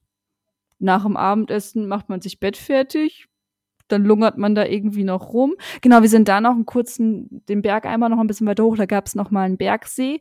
Meine Schwester ist tatsächlich da auch schwimmen gegangen, mir war es zu kalt. Und dann ist man wieder zurückgegangen. Also ich musste auch wirklich sehr, sehr viel an eure Halbmarathon des Sable-Geschichte denken, weil ihr ja da auch an eurem Rest-Day da einfach mal auf den Felsen gegangen seid und auf dem Felsen gegangen seid. Und ich hatte dann unglaublich häufig euch äh, irgendwie im Ohr. Ich hatte auf meinem Handy, ich lerne momentan wieder Spanisch oder refreshe das. Und dann habe ich halt so ein paar Spanischlektionen gemacht und dann geht man halt irgendwann ins Bett. So sieht das Ganze dann aus. Und dann, ja, dann pennt man.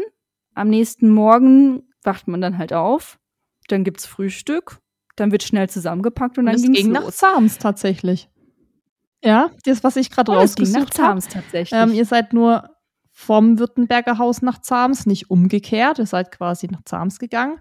Das hatte dann so 12,2 Kilometer ungefähr. Oder hatte es sogar mehr? Hier steht 12 und nochmal hm. 7.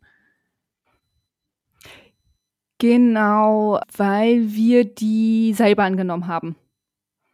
Deswegen ist es quasi zweimal. Also wir sind runter nach Zahms. Wir haben, ähm, das war ein wunderschöner Teil, ganz viele Kühe und so kleine Bächlein und Wald und wir sind die ganze Zeit auf so einem Panoramaweg am, am, an so einem Berg entlang gelaufen. Auf der anderen Seite hat man so Höhlen im Berg gesehen. Da haben wir dann total rumgesponnen, haben gesagt, da liegt ein Piratenschiff drin oder ähm, das ist eine Elefantengarage von hier ähm, Hannibal, der mit den Elefanten über die Alpen gegangen sind. Also wunderschön, wunderschön. Und dann sind wir irgendwann da runtergekommen ins, in so ein Tal. Da waren so ganz vereinzelte Holzhütten in, im Wald ich dachte nur, geil, hier möchtest du Urlaub machen, ey, einfach, hier ist niemand. Du und deine Hütte und hier ist niemand. Total schön. So, dann sind wir runter nach Zams, da haben wir dann erst gegessen, dann einmal kurz einkaufen gewesen, habe ich mir dann so Äpfel gekauft, ey, Äpfel geil. Ich liebe sowieso Äpfel und da war nochmal Äpfel das Beste. Dann haben wir uns da so ein bisschen unsere Gruppe aufgeteilt, also meine Schwester wollte vorgehen und hat die Seil eine Seilbahn früher genommen als wir. Wir waren dann halt, äh, sie war dann halt vor uns oben und wir wollten gerade losgehen aus dieser Seilbahnstation, da war es komplett schwarz auf der linken Seite. Und Jan sagte nur so, ey, da gehen wir jetzt nicht raus, wir gehen zurück. Wir sind zurückgegangen, haben da mit den Seilbahnbetreiber gesprochen, die so, mm, das sieht nicht gut aus. Dann sind wir drin geblieben. Und dann ging da total der Sturm los mit Blitz und Donner und Starkregen und hast du nicht gesehen. Und wir waren dann halt zu dritt da oben in dieser Seilbahn Einrichtung, ganz großes Center, da gab es auch ein Restaurant und so. Und irgendwann ging mein Handy. Da war meine Schwester, war nämlich schon vorgelaufen, hat das mit dem Sturm nicht mitgekriegt und war im Sturm auf dem großen Berg. Das äh, ist halt ein bisschen schief gelaufen. Jedenfalls stand ich dann dann da und ich dachte noch, fuck, rufe ich jetzt die Bergwacht, was mache ich jetzt? Hampelte dann da so mit rum, habe versucht, mich mit den anderen dann irgendwie zu beraten, weil ich einfach, ich hatte ich ja nie den Fall. Und ich wusste einfach nicht, was wir da irgendwie machen sollten im Endeffekt haben wir dann einfach abgewartet, bis zumindest dieser stürmige Anteil vorbei ist und sind dann losgeprescht zu ihr hin, damit sie halt eben nicht mehr alleine ist. Und da war das eben mit dem Poncho, der mir so auf den Sack gegangen ist, weil er einfach nur von oben nach unten flog, dies und das und jenes. Zum Kotzen. Zum Kotzen. Ich habe diesen Poncho so verflucht. Jedenfalls haben wir sie dann am Berg abgeholt. Da war dann das Wetter wieder schön. Wir haben uns am Gipfelbuch eingetragen. Aber wir sind angekommen und dann sagte halt auch schon Jans Frau so, ey, wir haben ein kleines Zeitfenster, der nächste Sturm kommt. Also haben wir versucht, einfach nur unsere Hände in die Hand zu nehmen. Wir sind dann auf den nächsten Gipfel, haben schon äh, auf den Eintrag verzichtet, haben auch kein Fotoshooting mehr gemacht, sondern wir wussten einfach, wir müssen hier vom Berg runter. Jeden Meter, der geht runter, runter, runter, weil wir hatten nur dieses kleine Zeitfenster. Ja, leider kam äh, der Sturm doch ein bisschen schneller und hat uns so ziemlich beim, beim Abstieg eingefangen. Es war kein Blitz und kein Donner. Es war Hagel, Starkregen und so starker Wind, dass ich in so einer Anhockstellung sah, stand, meine beiden Stöcke in den Boden gerammt habe, um nicht wegzufliegen. Das war wieder so ein Moment, wo ich halt einfach, wo andere Leute Angst haben und ich fand es einfach nur lustig, weil ich habe mir gedacht, was soll mir denn jetzt groß passieren? Das Schlimmste, was mir passieren kann, ist, dass der Wind mich umhaut. Aber es war ja weder noch weder total steil noch sonst irgendwie was. Und ich wurde einfach klitschenass. Mir ist ganz die Hose runtergerutscht. Also stand ich da wirklich einfach arschfrei mit nur einem Schlüppi quasi an, an diesem Berg. Und der Hage, der Hage hat mir getan. Wenn der Hage, so wenn der Hage so direkt auf die Haut knallt, ja. So, und jedes Mal, wenn der Wind ein bisschen weniger war, dachte ich nur Meter machen, Meter machen, wirklich dann so runter, runter, runter, runter, runter, so halb den Berg runtergesprungen. So, dann hat es auch irgendwann aufgehört. Ähm, Jan und seine Frau, die waren halt noch schneller als ich. Also Jans Frau im Downhill, ey, der Wahnsinn. Tuk, tuk, tuk, tuk, wie so eine Bergziege den Berg runter. So, dann habe ich die irgendwann angerufen. Ich so, alles okay bei euch? Die so, ja. Dann sind wir, haben uns irgendwie, sind wir noch durch so ein Moor gewandert. Dann sind wir durch so ein kleines Waldstückchen gekommen und da war und in diesem Waldstück, das war Waldstück, 30 Bäume und da waren irgendwie so 100 Kälber. Die haben sich da alle so reingemuckelt, so zusammen, sich, um sich vom Regen zu schützen und dann uns mit großen Augen angeguckt, so Müh. Ach, das war so süß, das war so lustig, wie die da alle so ganz südlich zusammengeknuppelt standen und ich so, ach, hallo Kühe, hallo Kälber. Und dann sind wir an der, ach, hieß die Larcheralm oder Lercheralm? Ich glaube Larcheralm. Sind wir angekommen und was für eine Partyhütte. Total winzig. Also der Ess man saß zum Essen mit in der Küche. Betrieben wurde er gefühlt von irgendwie vier Jugendlichen. Also ich wollte eigentlich nochmal nachfragen, was das für eine Konstellation war. Es war so lustig einfach. Da lief die ganze Zeit auch nur so Ballermann-Musik und irgendwann lief da noch die Eiskönigin. Und ich war dann halt duschen. Als ich aus der Dusche wiederkam, habe ich erstmal einen selbstgebrannten Schnaps in die Hand gekriegt. Jawohl, das ist das der Spirit, den du brauchst. das war so urig einfach. Und äh, genau, und die waren nämlich komplett überbucht. Und deswegen haben wir gar nicht in der Hütte geschlafen, sondern eben in diesem mongolischen Zelt draußen. Was für uns ganz gut war, weil er halt den Ofen befeuert. Wir haben unsere nassen Sachen da aufgehangen und ich glaube, nach einer halben Stunde waren gefühlt alle Sachen trocken. Das war, also es war auch ein bisschen arg heiß zum Einschlafen, weil das Gefühl hattest, dass deine Haut so gleich platzt, ne, wenn es so richtig heiß ist. Aber jedenfalls die Hütte war total, total lustig. Da hatten sie wohl angeblich die Info nicht gekriegt, dass ich Vegetarierin bin, deswegen konnte ich nur so die Hälfte der Sachen essen. Das, ähm, ne, deswegen vorhin mein, meine Information oder mein, mein Tipp, Hinweis, das immer, immer zu sagen, immer wieder. Das ist natürlich ein bisschen blöd, weil man echt Schweine viel Geld für, für Essen und Getränke zahlt. Ja, und dann sind wir jedenfalls an dieser Leicher Alm, haben wir dann da draußen gepennt, was auch total geil war. Wir waren einfach in diesem Jurten, Hüttengedöns. Die Tür war offen. Wir waren an einem Wanderweg und man pennt da.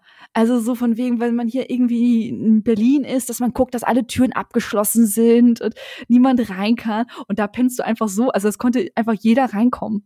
Da hätte auch jeder Fuchs und jeder Dachs einfach reinkommen können, weil die Tür ja offen stand, weil sonst wären wir erstickt da drin.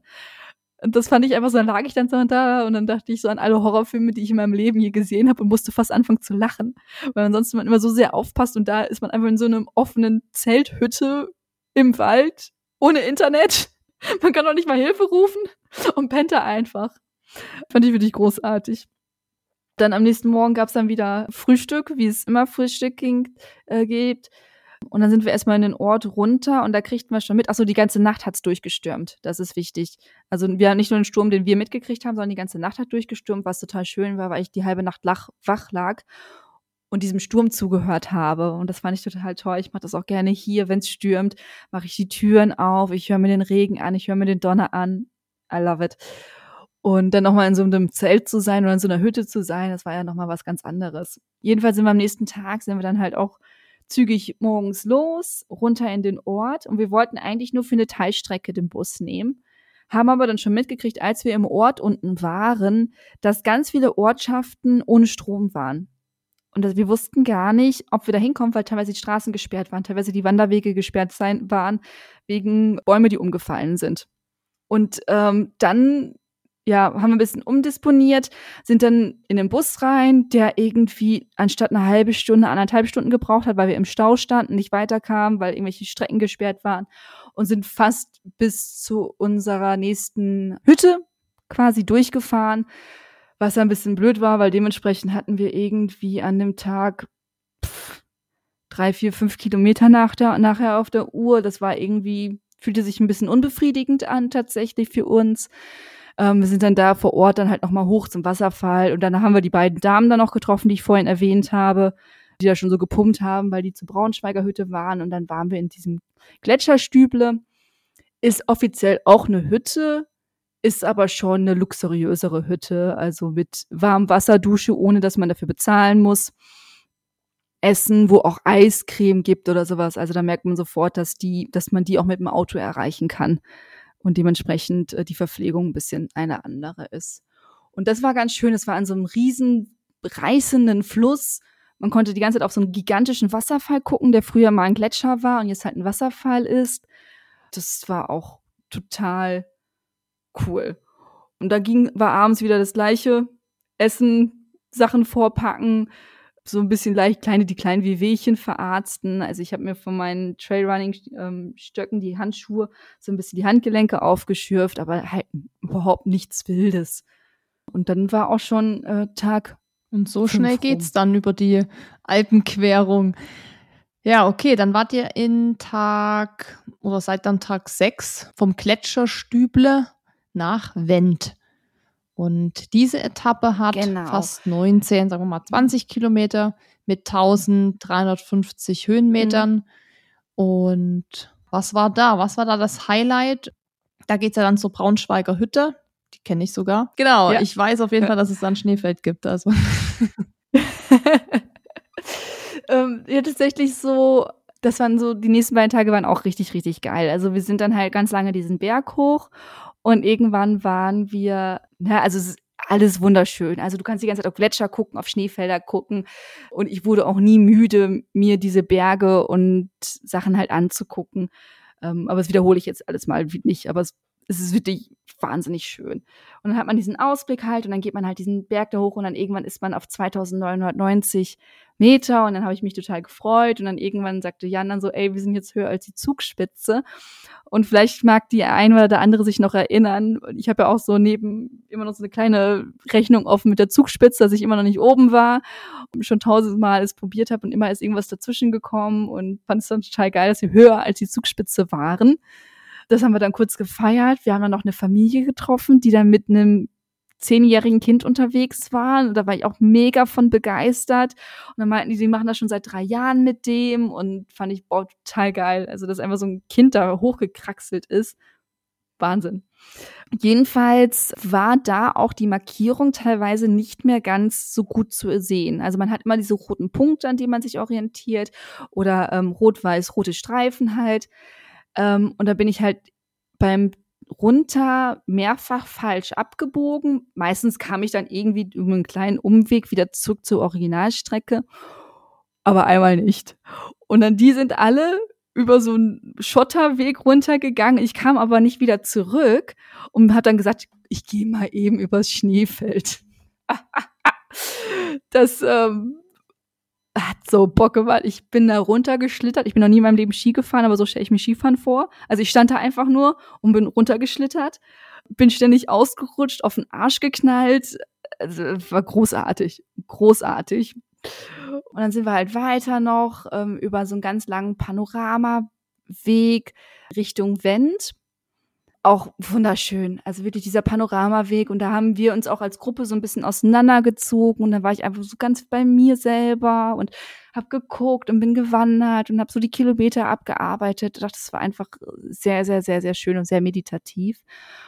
Und irgendwann kamen wir dann halt in Wendt an. Wendt ist ein Ort, das gefühlt nur aus Hotels besteht. Da gibt's auch keinen Supermarkt, da gibt's so ein ich sag mal, ein bisschen jüngeren, moderneren Tante-Emma-Laden, wo natürlich irgendwie so eine Tafel Schokolade gleich irgendwie 2,50, 3 Euro kostet. Ich habe mir da als erstes erstmal so, ein, so eine Orangenlimonade geholt. Vermögen. Also da kostet einfach alles, da kannst du gar nichts. Das ist einfach, also so eine Alpüberquerung ist eine teure Angelegenheit. Vielleicht können wir das dann ähm, nach deiner Tourenbeschreibung und ähm, wie du uns da mitgenommen hast, nochmal drüber sprechen, wie viel du dann ausgegeben hast lassen wir das mal noch an der Stelle offen. Okay. Ähm, ja, genau. Okay, also wir sind dann einfach nur runter. Da hatten wir keine Hütte, da hatten wir ein Hotel uns gebucht, weil das war ja das, was wir umbuchen mussten. Wir hatten ja eigentlich eine andere Hütte. Wir wären an dem Tag weitergelaufen, nochmal wieder auf dem Berg hoch. Im Endeffekt haben wir gesagt, das hätten wir jetzt auch geschafft. Also das wäre jetzt die zehn Kilometer den Berg hoch, hätten wir da auch nochmal geschafft. Aber war jetzt so, wir waren jetzt eben in diesem Hotel, sind dann halt abends noch essen gegangen, genau, und dann abends zurück im Hotel, dann hat man sich wieder frisch gemacht, sich selber frisch gemacht, die Klamotten versucht zwischendurch ab und zu mal durchzuwaschen. Und am nächsten Tag ging es dann nach einem echt guten Frühstücksbuffet, ging es dann halt wieder früh los, weil die natürlich die Hüttenfrühstücksbuffets sind eher minimal, rustikal. Das war ja nur mal ein Hotel. Also gab es halt auch Obst und Gemüse und Säfte und ach ja, das war schon echt, echt nice nach so einigen Tagen. Und dann ging es auf die letzte Etappe von Wendt nach Vernagt. Vernagt ist schon in Italien. Und daher sind wir auch durchs Ötztal gelaufen und das war auch total geil. Da haben sie den Weg gerade irgendwie umstrukturiert. Da waren ganz viele Leute, die irgendwelche Steine durch die Gegend geschleppt haben, weil es halt schon so ganz Zeit so regnerisch war, war halt überall auch alles nass. Da war ich sehr froh um die guten Wanderschuhe, weil nasse Füße habe ich zumindest davon nicht bekommen. Und das war schon ganz cool zu sehen, so da geht's Richtung Ötzi, also zumindest zum Fundort. Ich glaube, Ötzi liegt ja mittlerweile woanders, irgendeinem Museum oder Forschungsgedöns, also nicht mehr da, wo er gefunden wurde. Wir hatten auch mal kurz überlegt, ob wir da hingehen, aber es wäre ein Umweg von drei Stunden gewesen. Und der Tag hatte halt kein gutes Wetter, deswegen haben wir gesagt, wir verzichten drauf, machen wir irgendwie anders, wir laufen jetzt vorbei. Aber dann zu sehen, so da lang geht's Richtung Ötzi, war schon ganz lustig. Und dann sind wir halt diesen Berg da hoch und da war es zum ersten Mal dass sich das alles sehr anstrengend angefühlt hat. Also ich fühlte mich da so ein bisschen vergleichsweise Kilometer 36, 37 beim Marathon. Also da wo so ein bisschen die Kräfte nachlassen, wo du wirklich denkst, oh, jetzt kann es auch mal vorbei sein. So ein bisschen, wo alles ein bisschen so meh ist. Also es tat mir nie richtig was übelst weh, aber es war alles so ein bisschen bäh. Einfach bäh. Aber dann kam so der nächste Motivationsschub, weil dann waren wir an der nächsten Hütte Saunilaum, Sa Samilaun-Hütte, irgendwie so heißt die, irgendwie sowas in der Richtung. Und da waren wir auf 3030 Meter laut meiner Uhr. Und das war natürlich der höchste Punkt, bei dem ich je war. Und das war total geil. Und dann waren wir da oben und da habe ich mich total gefreut, weil ich dachte, ja, das ist mein erster 3000er. Wie cool ist das denn? Aussicht hatten wir nicht. Wir hatten nämlich dicke Nebelsuppe, konnten drei Meter weit gucken. Das war's haben wir trotzdem noch schnell was gegessen. Ja, da wieder die vegetarische Einschränkung. Das Einzige, was ich essen konnte, war dann halt äh, Apfelstrudel. Aber gibt's da kein, da gibt's doch immer Kaiserschmann und Knödel, normalerweise. Ähm, hm. Vielleicht gab es auch Knödel, okay. aber ich habe die Tage vorher immer Knödel gegessen. Knödelmagen gehabt. Wann denkst du auch so, ja, genau, Knödel mm, mit Buttersoße gibt's ja immer, mit zerlassener Butter. Leider geil. Aber ja, klar, das ist halt alles eher so schwere Kost. Ähm, es ist halt ja, viel Energie, ne, die du ja auch brauchst. Hm. Aber das ist so, ja, jedenfalls, aber ich wusste ja, wir sind ja jetzt, das ging ja danach nur noch runter. Und dann hieß es, es kommt jetzt ein fetter Sturm, wir müssen uns beeilen. Und dann sind wir da runter. Das war dann Trailrunning. Das war Trailrunning in Wanderschuhen mit acht Kilogramm auf dem Rücken. Sind wir da diesen Berg runtergerannt, runtergesprungen, weil wir natürlich so ein bisschen Schiss hatten, was für ein Sturm da jetzt kommt. Und sind da echt runter. Tuk, tuk, tuk, rechts, links, dunk, dunk, dunk, alle hinterher. Also Rekord, Streckenrekord aufgestellt gefühlt. Ja, und dann kam im Endeffekt nur ein bisschen Regen. Aber es war auch total cool. Wir sind dann halt runter durch diese Kuhherden und also natürlich war alles nur noch Matsche. Es war alles nur noch matschig. Dann waren da Regensprenkler an. Also Rasenspringer an. Also es hat geregnet und gleichzeitig waren Rasenspringer an. Das war auch so, what? Da taten mir dann auch irgendwann die Knie weh. Vorne so Patellasehnenansatz. Einfach von sieben Tage wandern. Also es hatte jetzt war keine große Verletzung. Und dann sind wir da runtergekommen und dann in dem Ort, dann haben wir uns noch ein bisschen, mussten wir ganz Zeit gucken, wo dieses Hotel ist, in dem wir äh, da äh, hin wollten. Ja, und dann sind wir an diesem Hotel angekommen und dann war es plötzlich so vorbei. Kein Finisherbogen, keiner hat applaudiert, niemand hat gejubelt. Du warst einfach da. Und dann habe ich meine Uhr gestoppt und dann war es vorbei. Aber du hast innerlich merkwürdig. für dich selbst gejubelt, wahrscheinlich. Das, also, dass du es geschafft hast. Ja. Es war eben nicht so ein Wow, ich habe es geschafft, Jubelmoment, sondern es war so, oh ja. Meinst du, weil es okay. vielleicht zu leicht war dann?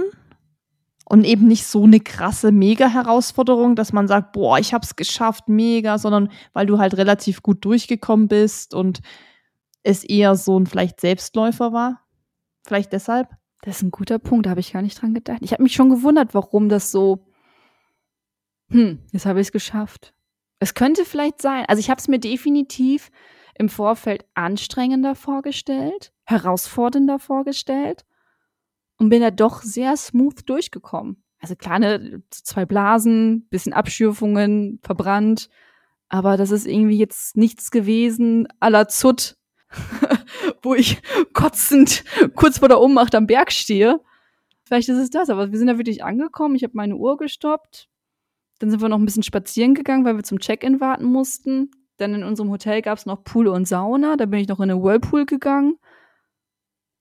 das war dann irgendwie so vorbei. Und den nächsten Tag sind wir dann halt mit dem Bus über Meran nach Bolzen Bozen. gefahren. Bozen? Bozen? Dann haben wir da noch übernachtet und am Sonntag sind wir dann mit zwei Zügen zurück. Und dann war das Abenteuer Alpenüberquerung vorbei. Ja, Ja. so schnell kann es gehen. Und dann war ich wieder zurück in Berlin und hatte genau diesen merkwürdigen Moment, den ich nach dem Zut hatte, den ich nach meiner Thailandreise hatte. Du kommst irgendwie in deine Wohnung, hast dieses krasse Abenteuer im Nacken und hier ist alles normal. Das nennt man dann reales Leben, ne? Berlin ist Berlin, meine Wohnung ist meine Wohnung. Das ist so. Ja, das ist, also ich. Aber hast du das auch, dass du so ankommst und es ist wie so eine Wand? gegen Ja, das ist ja auch oft eben dieses Loch, von dem man spricht, oder den Blues, den man auch hat. Marathon, After-Marathon-Race Blues oder so. Also das ist, glaube ich, immer Ja. Von Dingen vor allem, wo man der Realität vielleicht auch in Anführungszeichen entflieht, was man ja eben macht, wenn man auch irgendwo ist, wo es dann kein Internet gibt, wo einfach alles auf das Wesentliche runtergebrochen ist. Da geht es eben nur darum, dass du von A nach B kommst, schläfst und isst. Und du musst dich eben nicht damit beschäftigen, ob Susi Runskills jetzt noch irgendwie was rausgeschnitten haben will in dieser Podcast-Folge oder dass irgendjemand dich anruft und irgendeine Kopie von irgendwas braucht, so ungefähr, sondern das ist halt so auf das einfachste Wesentliche runtergebrochen. Und ich glaube, das resettet einen ja auch sehr, gibt einem einfach auch mal wieder so ein bisschen den Boden unter den Füßen, was halt so eigentlich das Leben auch ist, muss man sagen.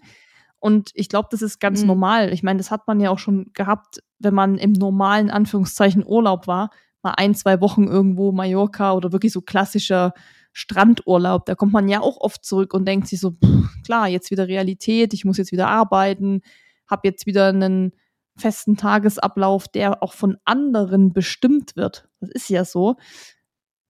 Nicht von, Nicht der, von der Sonne, Sonne, nicht ne? ausschließlich, sondern äh, ja, genau, du bist eben da bei so einer Tour, ob das jetzt wandernd, rennend oder was auch immer ist oder mit Fahrrad, bist du ja irgendwie eben auch dein eigener Chef in dem Moment. Du entscheidest, wann du wann losgehst, du Mhm. machst das Tempo, du machst den Plan. Da gibt es eben niemand, der dir reinquatscht. Und das ist natürlich schon so, wenn man dann zurückkommt, ja, ein bisschen so in your face Style, dass dann so die Realität dich zurückholt. Und dann natürlich bei dir ist natürlich noch krasser, weil du auch von Bergpanorama, krassen Erlebnissen nach Berlin zurückkommst, in eine Stadt, die eben keine Berge hat. Ja, klar, ich stand Stadt ist ganz anders. Am Ostkreuz hat erstmal Ja, so jemand in einem Mülleimer ist laut, ne? laut, stinkt, nervig. Es ist vielleicht erstmal so völlig drüber. Du kommst aus dieser Natur, diese Ruhe, die dich so erdet und kommst halt wirklich so wieder in diesen, ich sag mal, Menschen-Real-Life zurück, weißt du, wo dann eben viele Leute sind und so. Ja, das kennt, glaube ich, jeder, der hier zuhört, egal ob das nach einem Event ist, nach einem Urlaub oder nach irgendeinem so einem Projekt. Da ist man erstmal natürlich so, puh. Das ist ja auch immer so dann diese Zeit, wo man so denkt, ja, ich steig aus, ich kündige, ich zieh weg und so. Das hat, glaube ich, auch jeder. Dann googelst du erstmal, ja, und, und Arbeitslosengeld wo krieg kann ich hinziehen und dann kann ich jetzt auch so eine, so eine Hütte bewirtschaften und so. Da werden ja auch immer Hüt Hüttenwirte gesucht. Habe ich da noch Schafe, auf die ich aufpassen muss? Und eigentlich stelle ich mir genauso mein Leben vor, aber das wäre dann eben auch irgendwann die Realität. Also eine Hütte bewirtschaften ist, glaub, Mhm. ist eben auch viel Arbeit und da bist du den ganzen Tag da oben, so ungefähr. Das ist dann eben deine neue Realität. Aber klar, das kennt man, dass man dann erstmal guckt, so, keine Ahnung, mache ich das jetzt immer? Werde ich jetzt hauptberuflich Abenteurer und so? Klar, das ist, ähm, geht, das geht mir regelmäßig so. Ja, ja, wir haben ja schon rumgesponnen, wie wir Ja. unsere Hütte führen würden. Ja, es gibt ja so. immer mal Hütten, auch vor allem hier so, da werden auch immer schon mal Leute gesucht, die das bewirtschaften. Ne? Das gibt's ja überall Personalmangel. Also ich glaube, der Bedarf wäre schon da. Aber dann ist das die neue Realität und dann hat man da eben auch mit anderen Problemen vielleicht zu kämpfen oder so. Aber ja, das ist ähm, Mhm. normal. Ja, wir haben uns ja auch mit den Leuten unterhalten, ne? meinten die halt auch mit Corona, dann sind die ganzen Schulklassen weggebrochen. Klar, einfach ist das nicht, ja. Die haben dann ihre eigenen Aber um nochmal ne? jetzt das Thema mit den Hütten vielleicht dann auch abzuschließen oder mit der Alpenüberquerung an Mhm. sich. Wie viel hast du denn letztendlich jetzt eben bezahlt für alles? Also auch mit Anreise, Verkehrsmittel, Hütten, Essen, sonstige Ausgaben. Ich habe es Circa. tatsächlich nicht richtig zusammengerechnet. Reden wir von 500, reden wir von 1000? Ja, ja. Nee, von weit über 1000 Euro. Alleine schon der Zug von, von Bozen zurück nach Berlin waren ähm, 200 Euro. Die Schuhe waren 350 Euro. Den Rucksack konnte ich mir zum Glück leihen. Aber Merino-Shirts auch 80 Euro. Also ich würde sagen weit über 1000 Euro. Und man kann eigentlich locker pro Nacht mit Essen und Übernachtung 100 Euro rechnen für so eine Hüttenübernachtung und Essen. Also das sind ja schon alleine 700 Euro. Also ich würde sagen, grob 1,5 bis 1,7 mhm. habe ich bestimmt ausgegeben.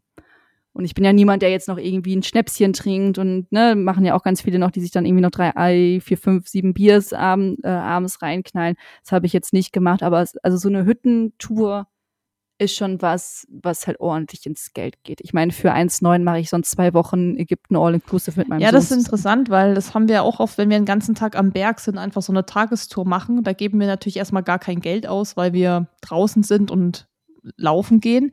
Und wenn wir dann aber danach irgendwo noch was essen, weil es eben schon 20 Uhr ist oder so, und das kostet dann mal für zwei Leute einfach 40 Euro, obwohl jeder nur Pommes hat und ein Getränk, dann haben wir auch gesagt, es ist ganz schön teuer, draußen zu sein im Endeffekt. Ähm, klar, man muss natürlich mhm. nicht essen gehen, logisch, aber gerade bei den Hütten hat man natürlich jetzt nicht so die Wahl, vor allem wenn der Preis für die Übernachtung so ist, wie er ist, dann ist er eben so. Und äh, das ist ja wie ein Hotelpreis oder so, da kannst du natürlich nicht viel machen. Und ja, Hütten waren ja schon immer teurer. Ich meine, die müssen das Essen da teilweise einfliegen mit dem Heli. Das ist natürlich alles logistisch eine ganz andere Nummer. Deshalb eben auch das Thema mit heißem Wasser, dass man das dann zahlen muss und so, verstehe ich auch. Und dann, klar, mhm. wird es eben einfach auch alles teurer. Also die Preise auch hier bei uns haben extrem angezogen. Also wo man wirklich mal einen Kaiserschmarrn, und das ist auch schon teuer für einen Kaiserschmarrn, 13, 14 Euro bezahlt hat, ja, das ist, bist du hier auch mittlerweile bei 20. Das sind mhm. mittlerweile teilweise wirklich, kommt es an Schweizer Preise ran. Also wir waren ja jetzt wieder in der Schweiz und mittlerweile ist es gar nicht mehr so schockierend, dass ein Rösti 28 Franken kostet, weil du dir denkst, also A, weißt du es natürlich aus den Jahren davor und weißt, okay, mhm. Schweiz ist eh immer ein bisschen teurer, da stellst du dich schon drauf ein. Aber wir kommen halt hier dem eben mit einem Kaiserschwann von 20 Euro der Sache ja auch schon näher. Ja, 17,50 Euro ja, haben wir immer für Kaiserschmarrn. Und da vielleicht auf diesen Hütten war es vielleicht eh schon immer teurer, aber auch hier auf so, ich sag mal, normalen Hütte, ganz normale Hütte, wo jetzt nicht auf so einem E5 liegt oder so, ne? Mhm. bist du jetzt eben auch schon nicht mehr nur bei 12 Euro in Kaiserschmarrn. Das ist auch äh, Schnee von gestern. Also das muss einem dann halt einfach bewusst sein. Der beste Tipp, den man da wirklich geben kann, finde ich, das ist auch eben ja, wenn man in die Schweiz reist, sobald ich in die Schweiz rüberfahre, wenn ich das Schild sehe, dann blende ich einfach bei mir Finanzen und Geld in meinem Kopf aus, weil das bringt ja, aber dann würde ich auch nicht ja. in die Schweiz fahren, muss man auch sagen. Also dann muss ich einfach damit rechnen. Also für mich ist dann immer so, dass ich sage, okay, ich denke ich denk nicht drüber nach, dass ein Rösti jetzt hier 30 Franken kostet oder ein Mineralwasser 5 Franken an der Hütte. Ja, Eileen, dann schließen wir das damit ab, oder? Das Thema? Ja, also wenn ihr noch Fragen habt oder sowas, ist natürlich jetzt ein schneller Ritt gewesen, dann schreibt einfach Susi, sie leitet es weiter oder schreibt mir oder schreibt in die Spotify-Kommentare und äh, ich gebe euch gerne nochmal Tipps äh, zum Packen etc. Aber an sich war das jetzt der schnelle Ritt durch meine Alpenüberquerung. Sehr schön, dass du uns da mitgenommen hast. Ähm, war sehr interessant. Ich habe auch jetzt wieder viel gelernt, viel nachgeforscht und ja, dann bin ich gespannt, wo das nächste Abenteuer hingeht und sag fürs Erste, danke Eileen und äh, mach's gut. Servus. Danke fürs Zuhören, danke für die Fragen. Ja, Servus. Bis dann. Wenn dir dieser Podcast gefallen hat, hinterlass uns eine Bewertung und abonniere diesen Kanal, damit du auch in Zukunft keine Folge mehr verpasst. Für noch mehr Motivation und Trainingstipps folge uns auf Instagram unter dem Namen RunSkills sowie auf Facebook und Pinterest oder besuche unsere Website www.runskills.de.